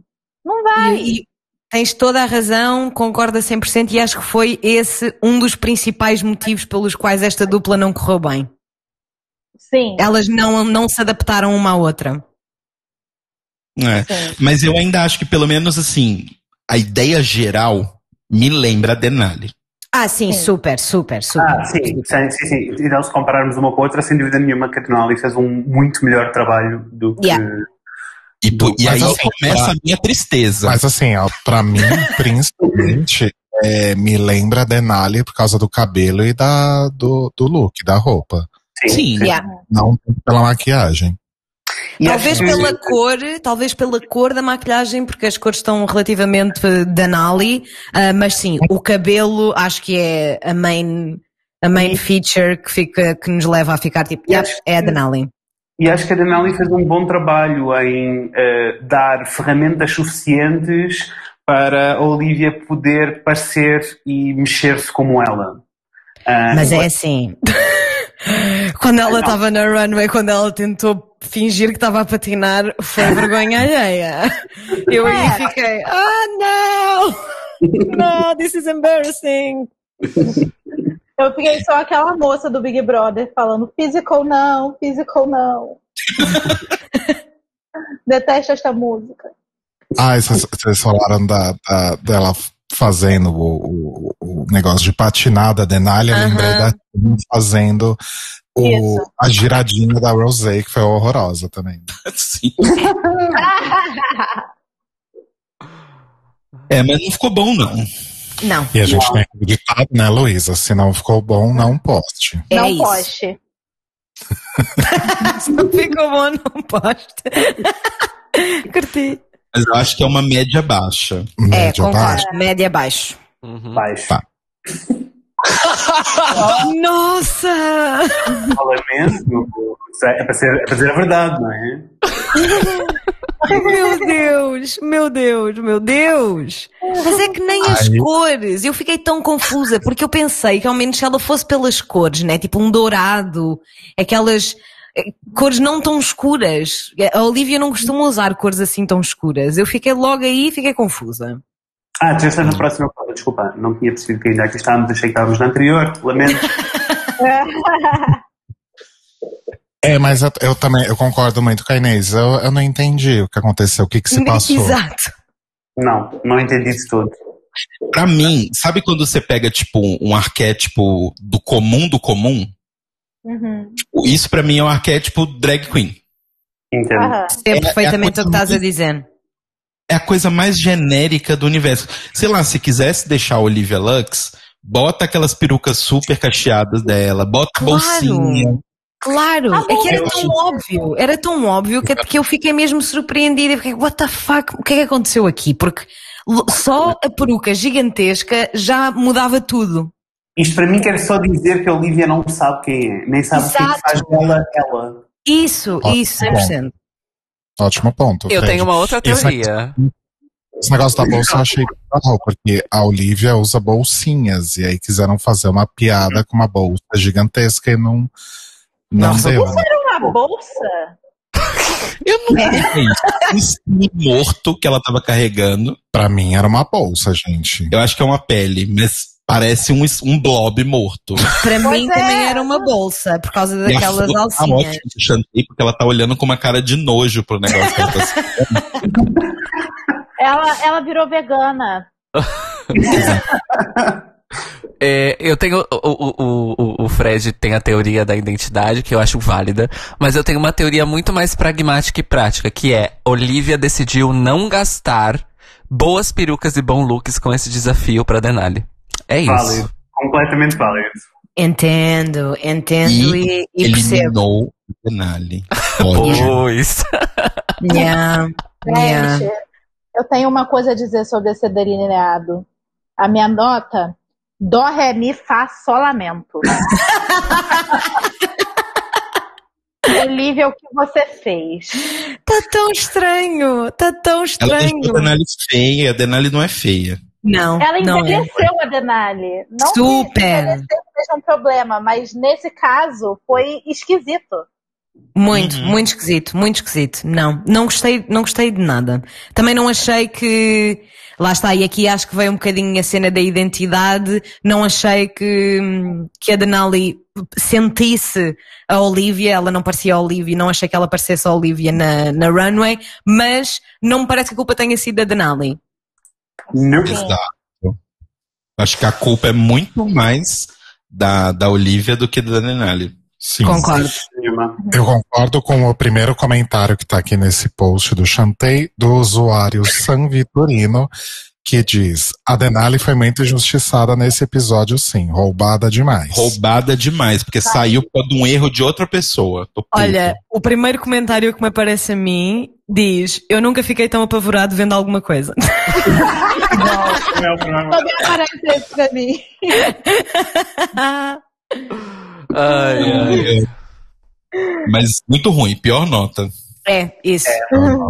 Peraí, peraí, que eu tava despreparado. The lady said, go home. The lady said, go home. É isso. E foi. A lady said, go Não, né? home. É errado. Não por culpa dela, mas, mas foi. É, é. Avançamos para esta maravilha. Simone, maravilhosa. Simone Simone. Yes. Simone, Simone. Simone Maraíra. Ai, eu amei. Amém. Amém. mesmo. Eu amei. Sim. Eu Eu amei. amei. Alô? Deixa de ouvir. Deixamos todos de ouvir- nos ouvir uns aos outros, foi? Oi, Agora- tá todo mundo de volta, ok. Ai, tô- Ok, todo voltamos, mundo junto. voltamos todos. Boa. Uma Sim. onda no Atlântico. Mas tá Sim. tudo bem agora. Simone Simone A, que interpretou Utica perfeitamente, perfeitamente, Utica perfeitamente, troquei os textos. É, e eu gostaria de começar dizendo que a explicação que a Urika deu pro conceito desse look, quando ela tava explicando, eu não entendi, mas quando a Simone apareceu na passarela, fez todo sentido e eu achei foda. Igual, Sim. igual, igual, igual, igual. Eu, eu só achei que parecia, eh, eh, quando ela estava a explicar, pareceu assim mesmo pseudo-conceptualoid, assim, uma cena mesmo esquisita, e quando na realidade não era preciso ela ter explicado nada, porque Hum, É sim. isso, isso eu também achei. Mas depois, assim que ela entrou na runway, assim que a Simone entrou na runway, eu fiquei, yep, entendi tudo, estou muitíssimo in, e a Simone é perfeita, ela, ela, ela engoliu os maneirismos da Yurika e a forma como ela se mexe, que não me parece uma coisa fácil de fazer. Ah, não pelo menos de forma elegante. Eu sinto que se eu tentasse imitar eh, a forma da, da Yurika se mexer, acho que ia só para ser um zombie. E a Simone pareceu lindíssima, perfeita, adorei. Sim. Sim. E eu gostei da maquiagem que a Yurika fez nela. Eu achei que foi interessante. Assim, eu, eu ultimamente tenho tido um problema com a Yurika, que é a questão do. Ela não, não consegue editar muito bem. Sempre tem uma coisa ou outra sobrando, mas eu achei que nesse look tá tudo bem, assim, a gente, eu e o Rodrigo, quando a gente tava assistindo, a gente até comentou que a gente achou que os jurados iam xingar por causa desse pano em cima, mas a ideia do pano esconder o macacão de carne e tal, eu achei que foi bem boa. Sim. Super. E é isso, gente. Dá nota alta pra ela, a louca. Nota mais alta eu dou. eu também. Pode dar a nota com cor? Sim. Meu pode ser. Deus do céu, puta que pariu, belíssima! Caralho! Foi, achei, achei. That. Depois vem a crente, Yurika, Ungida. É assim. ungida. O que vocês acharam? Eu amei. Eu achei que ela representou muito bem. Muito bem. E achei que, achei que funcionou muito bem porque nós conhecemos, já dá para conhecer eh, relativamente bem a forma de ser da Yurika, não é? E como eu estava a dizer, a forma dela se mexer. E isto é tão diferente que eu sinceramente, antes de eu ver o episódio de hoje, eu achei que ela não, não conseguia fazer, fazer isto. Sabem? Eu achei que ela não tinha esta, esta, esta onda, que não, nunca iria para este caminho, e ela fê-lo de uma maneira maravilhosa, eu achei. Eu também Sim. achei. E Nossa. o que eu gostei também. Cabelo.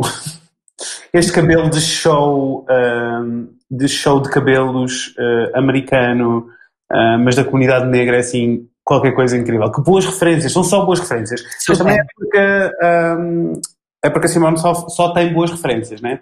Mas, Ali achei- mas achei, ou seja, a Simone arrasou neste trabalho e achei que também arrasou porque abraçou a sério. E eu estava mesmo à espera que ela fosse. A meio do episódio eu achei, ela vai embora hoje. Percebo o que estás a dizer. Yeah. Podia ter corrido muito mal, mas correu muito bem. Uhum. Sim. Você tava falando, Lu? É que eu achei interessante na hora que elas estavam começando a se arrumar, né? A Simone falou que a Yurika seria The Ivory Enchantress. Ai, sim, sim, eu adorei também. Uhum. O Rodrigo entendeu na hora, tive que explicar pra ele. Esse, né? Olha, Luísa, eu quero que. eu- eu- só rapidinho, Telo. Eu quero que a Luísa comente em comparação com coisas que vimos antes nesse, nessa passarela, aquela questão da adaptação da maquiagem. Porque nos meus olhos de apreciador apenas e não entendedor da coisa, eu achei que a Simone foi perfeita na adaptação da maquiagem Sim, pra ela foi, ela foi. Ela foi, ficou maravilhosa. E ficou diferente também, né? É aquele negócio, a gente sabe que, que é a mesma pessoa que fazia aquelas maquiagens uh, diferentonas e tudo mais, mas está diferente e eu gosto disso. Parabéns, Uhum. Simone. Uhum. Parabéns mesmo. E ficou bem, bem claro, assim, nessa, nessa troca entre as duas, a quantidade de maquiagem que a Yurika usa e, e, a, e a Simone usa uma coisa bem mais leve, né? Não, não em questão de mas bem mais leve em peso e tal, do tipo, a Yurika normalmente força bastante muita coisa na maquiagem. E eu achei que ela fica bem com uma maquiagem mais simples, assim, sabe? Tipo, menos cheia de elemento. Maquiagem Achei também. social. Uhum. Social, obrigado. Especialista é outra coisa, né? Tem até nomes. e. Claro. Sabe os nomes técnicos. Tá, então foi uma nota alta, né? Alta. alta, sem dúvida. Here we go! Aí vamos para Got Mick, de Candy. Tá sour candy. Sabe que música. So sweet and I get a little angry, yeah. Olha, essa ref, essa ref é apenas para as ah, para as kakuras, as mais velhas. Quando a Gottmik entrou com esse look, começou a tocar na minha cabeça George Michael, Too Funky. Hey, you're too funky for me. I gotta get inside. Porque parece muito um um look que a Linda Evangelista usa no vídeo. Enfim, gente, eu, eu, sou, eu já sou da geração anterior, desculpa. Tu és, não, tu já tens, tu já tens, já tens um, um longo caminho percorrido, cara. Vi exatamente a referência, mas e, a- e eu gostei muito deste look da Gottmik, mas quem lhe dera a ela ter looks ali da nesse videoclipe. Yeah. Olha, eu vou ser sincera, eu gostei, não fiquei apaixonada. Não não. que, eu acho, não que eu acho que tenha sido, ou seja, eu acho que isto é a Candy, acho que ela, acho que ambas trabalharam muito bem, tanto a Candy a tornar uh, a Gottmik nela própria, como a Gottmik uh, a incorporar uh, a Candy. Eu simplesmente não gostei muito do, do outfit, achei que foi É not competente. enough, not enough. É competente. Concordo. É só isso. Yeah. É, eu ia comentar isso, assim, seja mulher, seja o que for, eu, eu acho feio. Eu gostei do no Pra mim tem a mesma energia daquelas camisetas que é o uniforme do Capitão América, aquelas camisetas de Aqueles aventais que é, na verdade, um desenho de um, de um tanquinho ou de uma mulher de biquíni. Exato, exato. Pra mim tem exato. essa mesma energia, então, tipo, não sei, eu não gosto muito. E assim, eu, eu sei que era um, né, um- inspirado numa roupa da Candy, que elas aparentemente recosturaram a roupa ali pra, pra Gottmik. Mas não sei, eu, eu não vejo a Candy nisso. Eu acho que a Candy já usou coisas mais Candy em outros momentos. Eu, Eu concordo. concordo. Eu sinto que o outfit é o, o outfit, a peça mesmo, a peça de roupa em si, é a coisa menos candy desta runway inteira. É, foi mais a atitude dela, né? Super. E a maquilhagem, os óculos, eu também gostei do detalhe dos dentes, também achei que foi um nice touch. Ah, mas sim, eu, eu sinto que da cabeça, do pescoço para baixo, não é necessariamente assim Candy Muse, sem dúvida nenhuma. Não achei que fosse. Uhum. Foi uma nota média, né? Média. É, é. Porque foi competente, como o Fred disse muito bem, eu sinto que foi mesmo isso. É só, foi competente, pronto, não foi maravilhoso, não mudou a vida de ninguém, mas foi competente. E tendo em conta o trabalho que as duas tiveram que ter, Exato, exato. está ótimo. Tá, nota média. Oh, wow. A próxima. Então, por fim, temos a Candy, de Got Mick. Só sour candy. Eu amei isto. Eu também. Eu amei, eu amei tudo. Eu amei tudo. A maquilhagem, o cabelo, o outfit, as meias, eu amei tudo. Acho que a Gottmik fez um trabalho perfeito. E eu seria incapaz de imaginar a Candy assim. E olha, Incapaz. Super. Sim. E esse tanto o look quanto a maquiagem é típico Got Mick mesmo, né? Yep. É, enfim, se a gente tivesse que escolher algo que represente ela bem, é, é justamente esse tipo de look, esse tipo de. essa maquiagem branca e tal. Então, pra mim tá, tá, tá ótimo. Eu achei tudo ótimo mesmo. Não tenho nada mau a apontar. Acho E a, que foi. Candy, e a Candy esforçou-se muito para usar. Super. Até a pose é a pose da Gottmik neste, Super, super, super. que estamos a ver. É, e eu tenho Sim. uma coisa, uma coisa que eu gosto delas duas, que, que é um paralelo ah, em relação a- a- aos seus corpos no mundo, vamos dizer assim.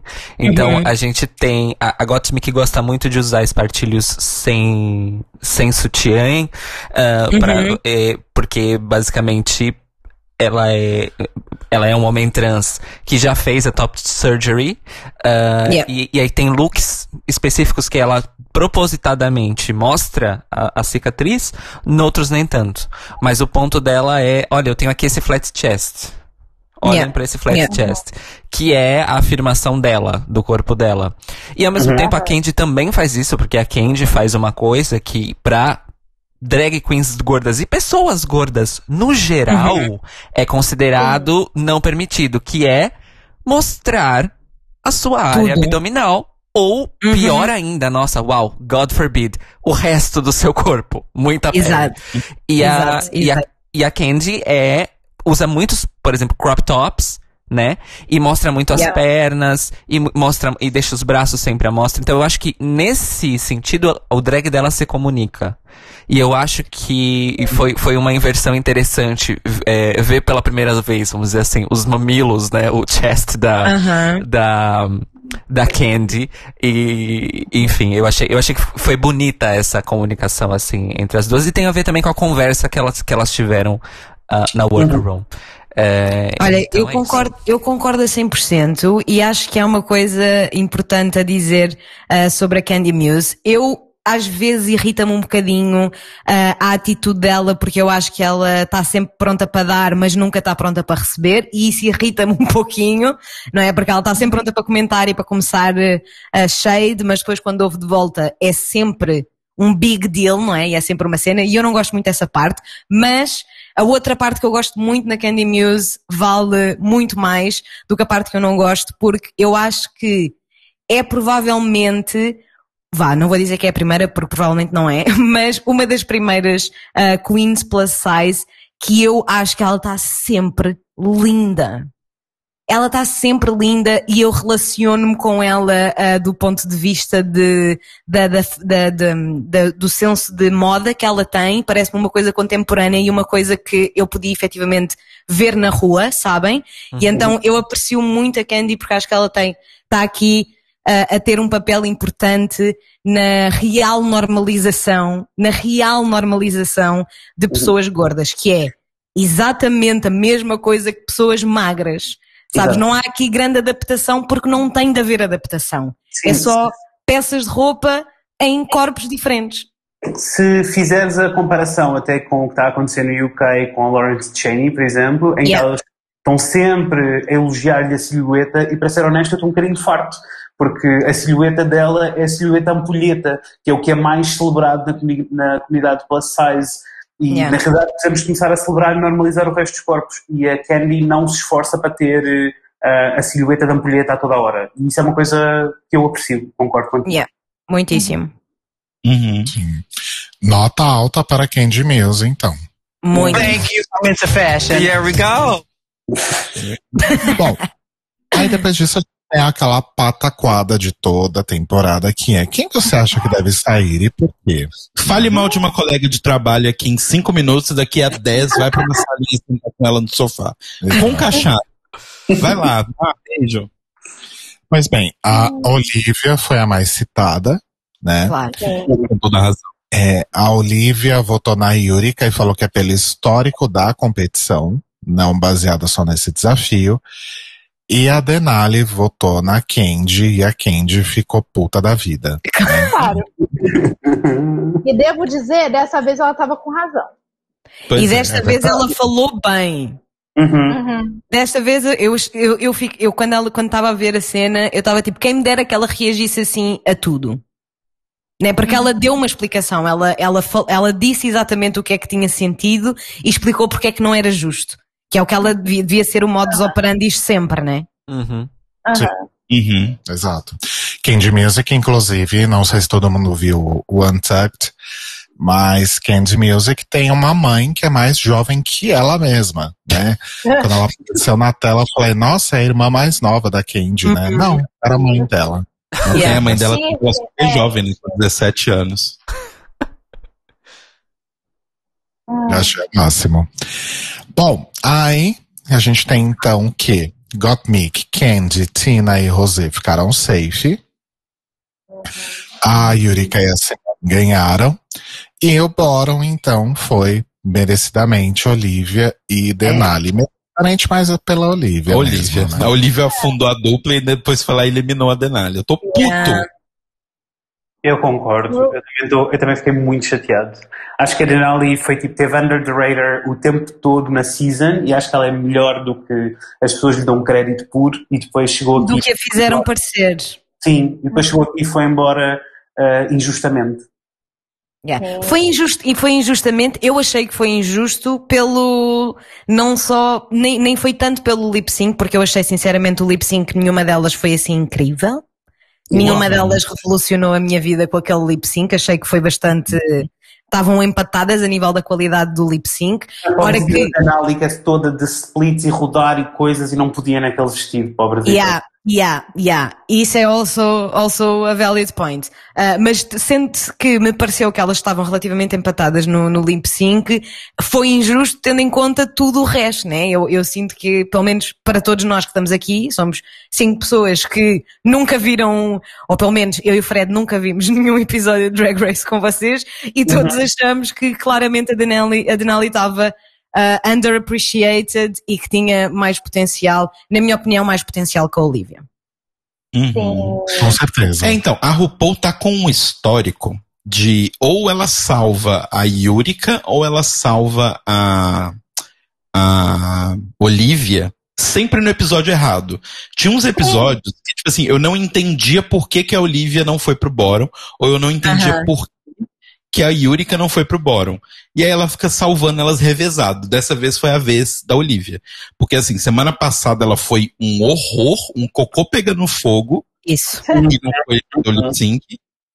E aí, essa semana, de novo, ela foi a pior e foi pro lip sync. Eu, pessoalmente, se RuPaul fosse, eu ignorava completamente o lip sync e já mandava a Olivia embora. sendo Igual. Igual, igual, igual, igual. Porque esse lip sync teve uma coisa que eu fiquei pensando enquanto a gente assistia. Nem sei se eu comentei com o Rodrigo, mas é. Existe uma outra camada aí nesse lip sync que é a Denali, tipo, né, mesmo com um, um mega vestidão e tal, ela podia tentar, sei lá, subir o vestido, dar umas mexidas no negócio. Só que era um vestido totalmente feito de paetê e não era dela. Yeah. Tem essa questão também que eu fiquei pensando. Ela não podia estragar, tens toda a razão, isso é um ponto. Ah, Ah, eu ia destruir o vestido. Tanto o look quanto a peruca não eram delas. Então eu fiquei. Mas, assim, pensa, sei lá, você tá com um colega de trabalho, um, um colega de banda, vai.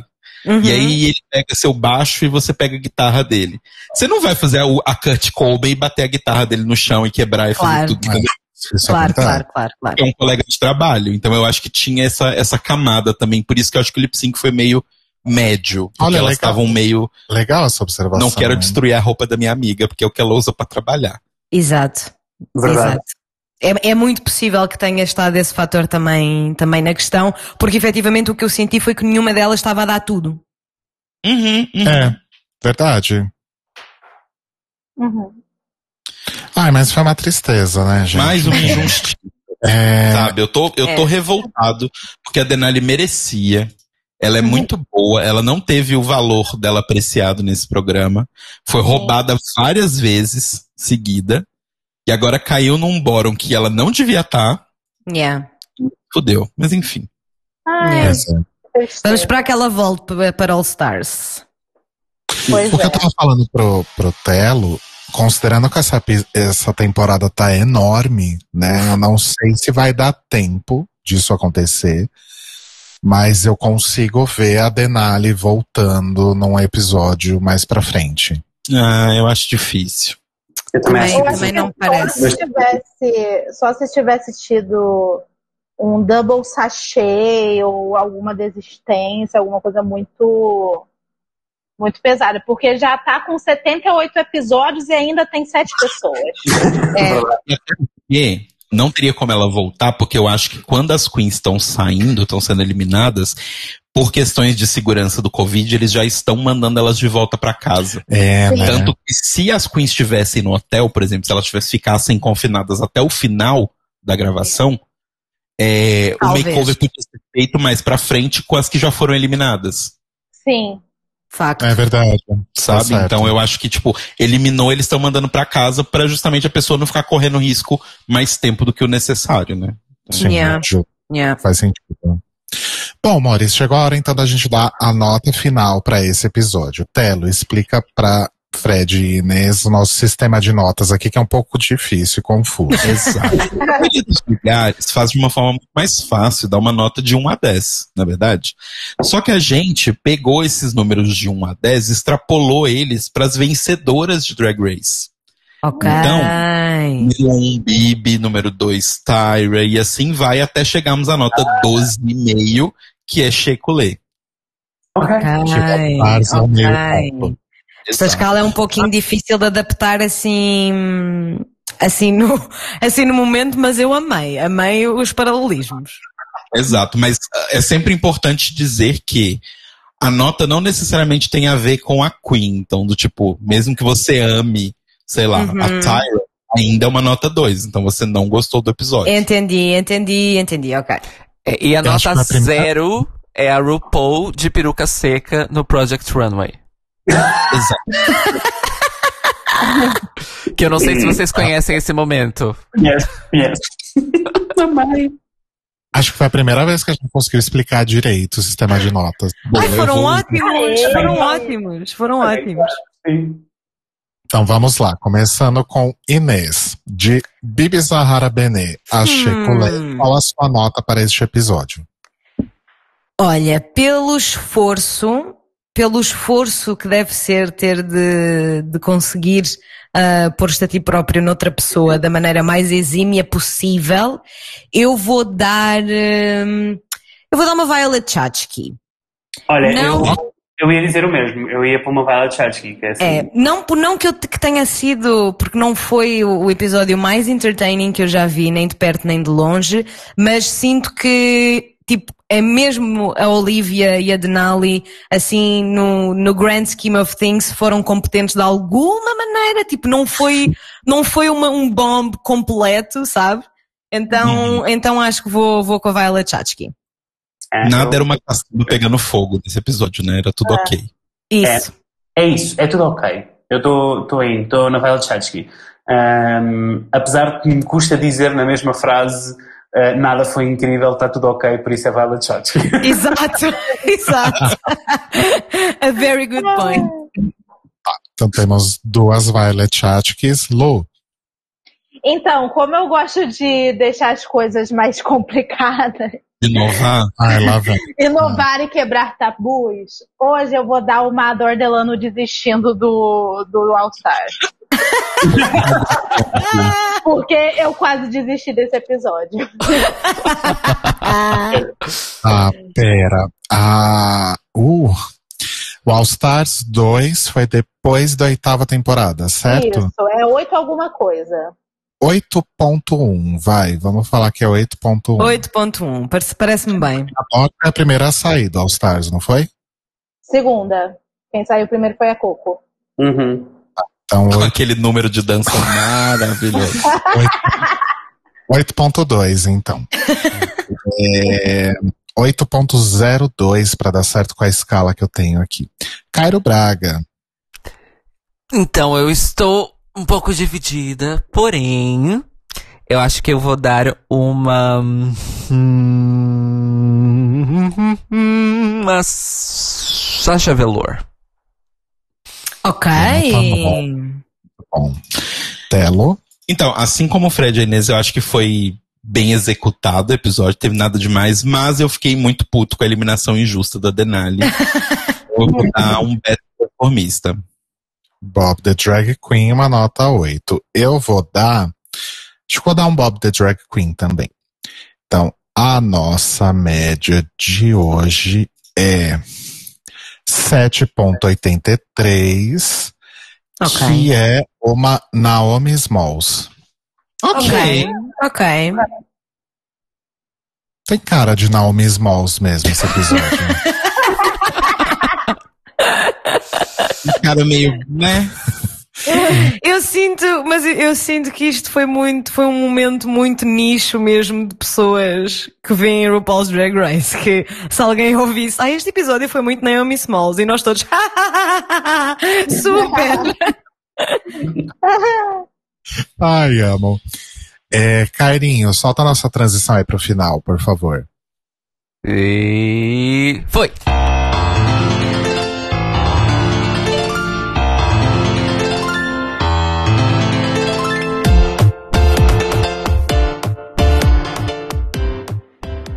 E é isso, amores. Então, comentamos aqui o episódio de Makeover. É um, um episódio é, prematuro de Makeover, né? Que geralmente é mais lá na frente. Mas, enfim, foi, foi um episódio bem bom. Foi um episódio bem Naomi Smalls. E a, e a gente agradece, então, nossos convidados especialíssimos, Fred e Inês. Muito, muito, muito obrigado por vocês toparem aí passar um pouquinho do sábado de vocês com a gente. Muito obrigada a nós, foi um prazer. Sim, obrigado pelo convite. Ah, tô- estamos sempre prontos para falar de RuPaul, na realidade. Sempre. É o que nós era, provavelmente era o que estaríamos a fazer se não tivéssemos aqui. Exato, exatamente, 100%. E estamos muito felizes que, que aconteceu, né? Depois de tanto tempo aí a gente tentando fazer acontecer. Isso. Final- que bom que deu tudo certo e, enfim, venham mais vezes, por favor. Mais vezes, vamos, vamos nisso. Yes. E façam o merchan. Queres ir tu? Queres, queres que eu vá? Ah, não, eu posso ir, eu posso ir. Então, eh, podem nos ouvir em todos os sítios que se ouvem podcast, basta pesquisar pelo Fred e a Inês. Estamos no Instagram em o Fred e a Inês. Podem nos enviar e-mails se quiserem falar connosco sobre qualquer coisa em fredainês.gmail.com e se fica aqui a publicidade desde o início de março, estamos no Patreon e por isso se quiserem lá espreitar há uma série de conteúdo extra assim um incrível e uma comunidade muito bonita em patreon.com barra o Fred Inês. Uhul! Bem-vindos ao Foste financiamento coletivo, amiga. amores. Obrigada, foi muito fã, diverti-me muito. Yes. Obrigada a todos. Yes, obrigado. É, Lu, seus recadinhos finais? Então, eu gostaria de agradecer todo mundo e convidar vocês para conhecer o meu canal aqui no YouTube, que é o Lunática. Temos vídeos toda terça, toda quarta e toda sexta. E também podem me seguir nas outras redes sociais, Twitter Instagram com Luiza. E quem quiser acompanhar o Batalha de Lip Sync, que já está rolando no Facebook, Batalha de Lip Sync no Instagram, ou procure no Facebook Batalha de Lip Sync para entrar no grupo e ver as nossas estrelas em ação. Arrasou. Carinho? Arroba Cairo Braga no Twitter e no Instagram. E também patreon.com barra Cairo Braga. Que vamos ver se depois do meu grande desastre informático eu volto a fazer alguma coisa no meu Patreon. Ah, porque perder 10 anos de trabalho é, é dolorido. Ah, Amiga. é, Perdeu o faun, né? e perdi, perdi o FAM, meu FAM foi abortado, basicamente. É, foi isso que Não, aconteceu. então, mas eu falo, você perdeu o que você já tinha feito no seu computador, né? Sim, tem as demos sobreviveram em lugares da internet aí. Ah, mas eu não tenho mais as sessões e os projetos, então, tipo, enfim. Ai, que bosta. É, é um saco. Mas vão lá e, no, no caso, o meu Patreon ainda não é uma cobrança mensal, ele é uma cobrança eventual, apenas quando eu, sei lá, lançar um grande projeto é que eu cobro os apoiadores. Então vão lá e apoiem a partir de um euro mais IVA, que agora é, é mais IVA. Um euro mais IVA. É, e é isso, amores. Muito obrigado. E acompanhe o Eurobafos também, o meu podcast quinzenal sobre Eurovisão em youtube.com barra Cairo Braga e também nos agregadores de podcast. Toma! Pra fazer trilhas novas pro The Libraries Open vai ter que ser from scratch, né? Sim, ou seja, daqui a um, a um tempo. Ai, senti, senti. Tá ótimo. Eu posso fazer umas aqui também, não sei. Vai ficar horrível. Por falar em músicas horríveis, ouçam minhas músicas em mildmilk.bandcamp.com ou nos streamings. Procurem lá Mild Milk. E no Instagram e no Twitter é The Mild Milk, que eu não posto nada, mas eu posto também no meu perfil pessoal, Leite Cruz. Eu vou fazer um nerd dos dois, porque ninguém tem tempo pra isso. É isso, amores. Nossa, eu não posso falar o meu. Ah, você não falou disso. O silenciamento do Telo é ensurdecedor.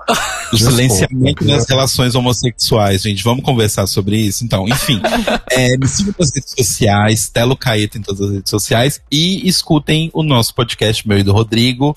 O mais um podcast de casal. Essa semana falamos sobre internet, como o Rô comentou. Falei sobre Naruto. Então, se vocês estiverem curiosos por assuntos completamente randômicos de duas pessoas que estão há um ano vendo somente elas duas, o 24 horas. Então vão lá e escutem mais um podcast de casal. É só a gente e os gatos, né? Exato. Mas é isso, Maurício. Então, Fred Neis, brigadíssimo mais uma vez. Obrigada. E- Muitos beijinhos deste lado do Atlântico. Um abraço apertado. E a gente volta semana que vem, Mores. Beijos. Beijo. Beijos! Mandem beijinhos, Fred e Inês. Beijos! Tinha ouvido. Beijinhos.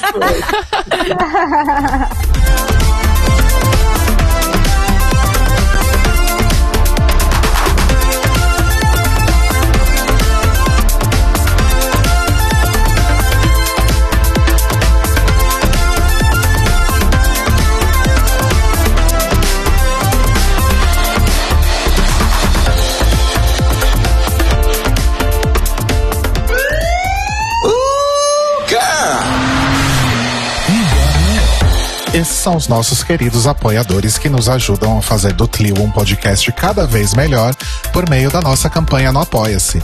Obrigado, Moris! Rafa Bibi, Ivan Ribeiro, Tonho Esteves, Thiago Querentino, Fúvio Bossalobre, Sérgio Araújo, Thaís Alves, Fred Pavão, Lucas Romeiro, Gui Gonçalves, Mia Brandão, Jean Prado, Pandora, Maíra Bueno, Inês Barreto, Cacita Alves, Valdir, Manuel Carneiro, Letícia Ferreira, Vitor Vilaverde, Arthur Mois, Raboni Santos, Edgar Torres, Alu Vieira, Inoue, Juliano Lopes, Tata Finoto, Malcolm Bauer, Senhor Basso, Rafael Pinho Pradella, Feliciano Silva, Nájila Sanderson, Glessi Jatobá, Danilo Cursino, Marcos Vinícius Barbieri, Lana Andrade, Maria Lua, Pri Armani, Matheus Henrique e Brenner Guerra. Se você quer ouvir o seu nome no final de todos os nossos episódios, vai lá em apoia.se barra The Libraries Open, confira as nossas metas, escolha as suas recompensas e se torne uma apoiadora do The Library is Open. Oh, crrr, oh, crrr. Oh, crrr.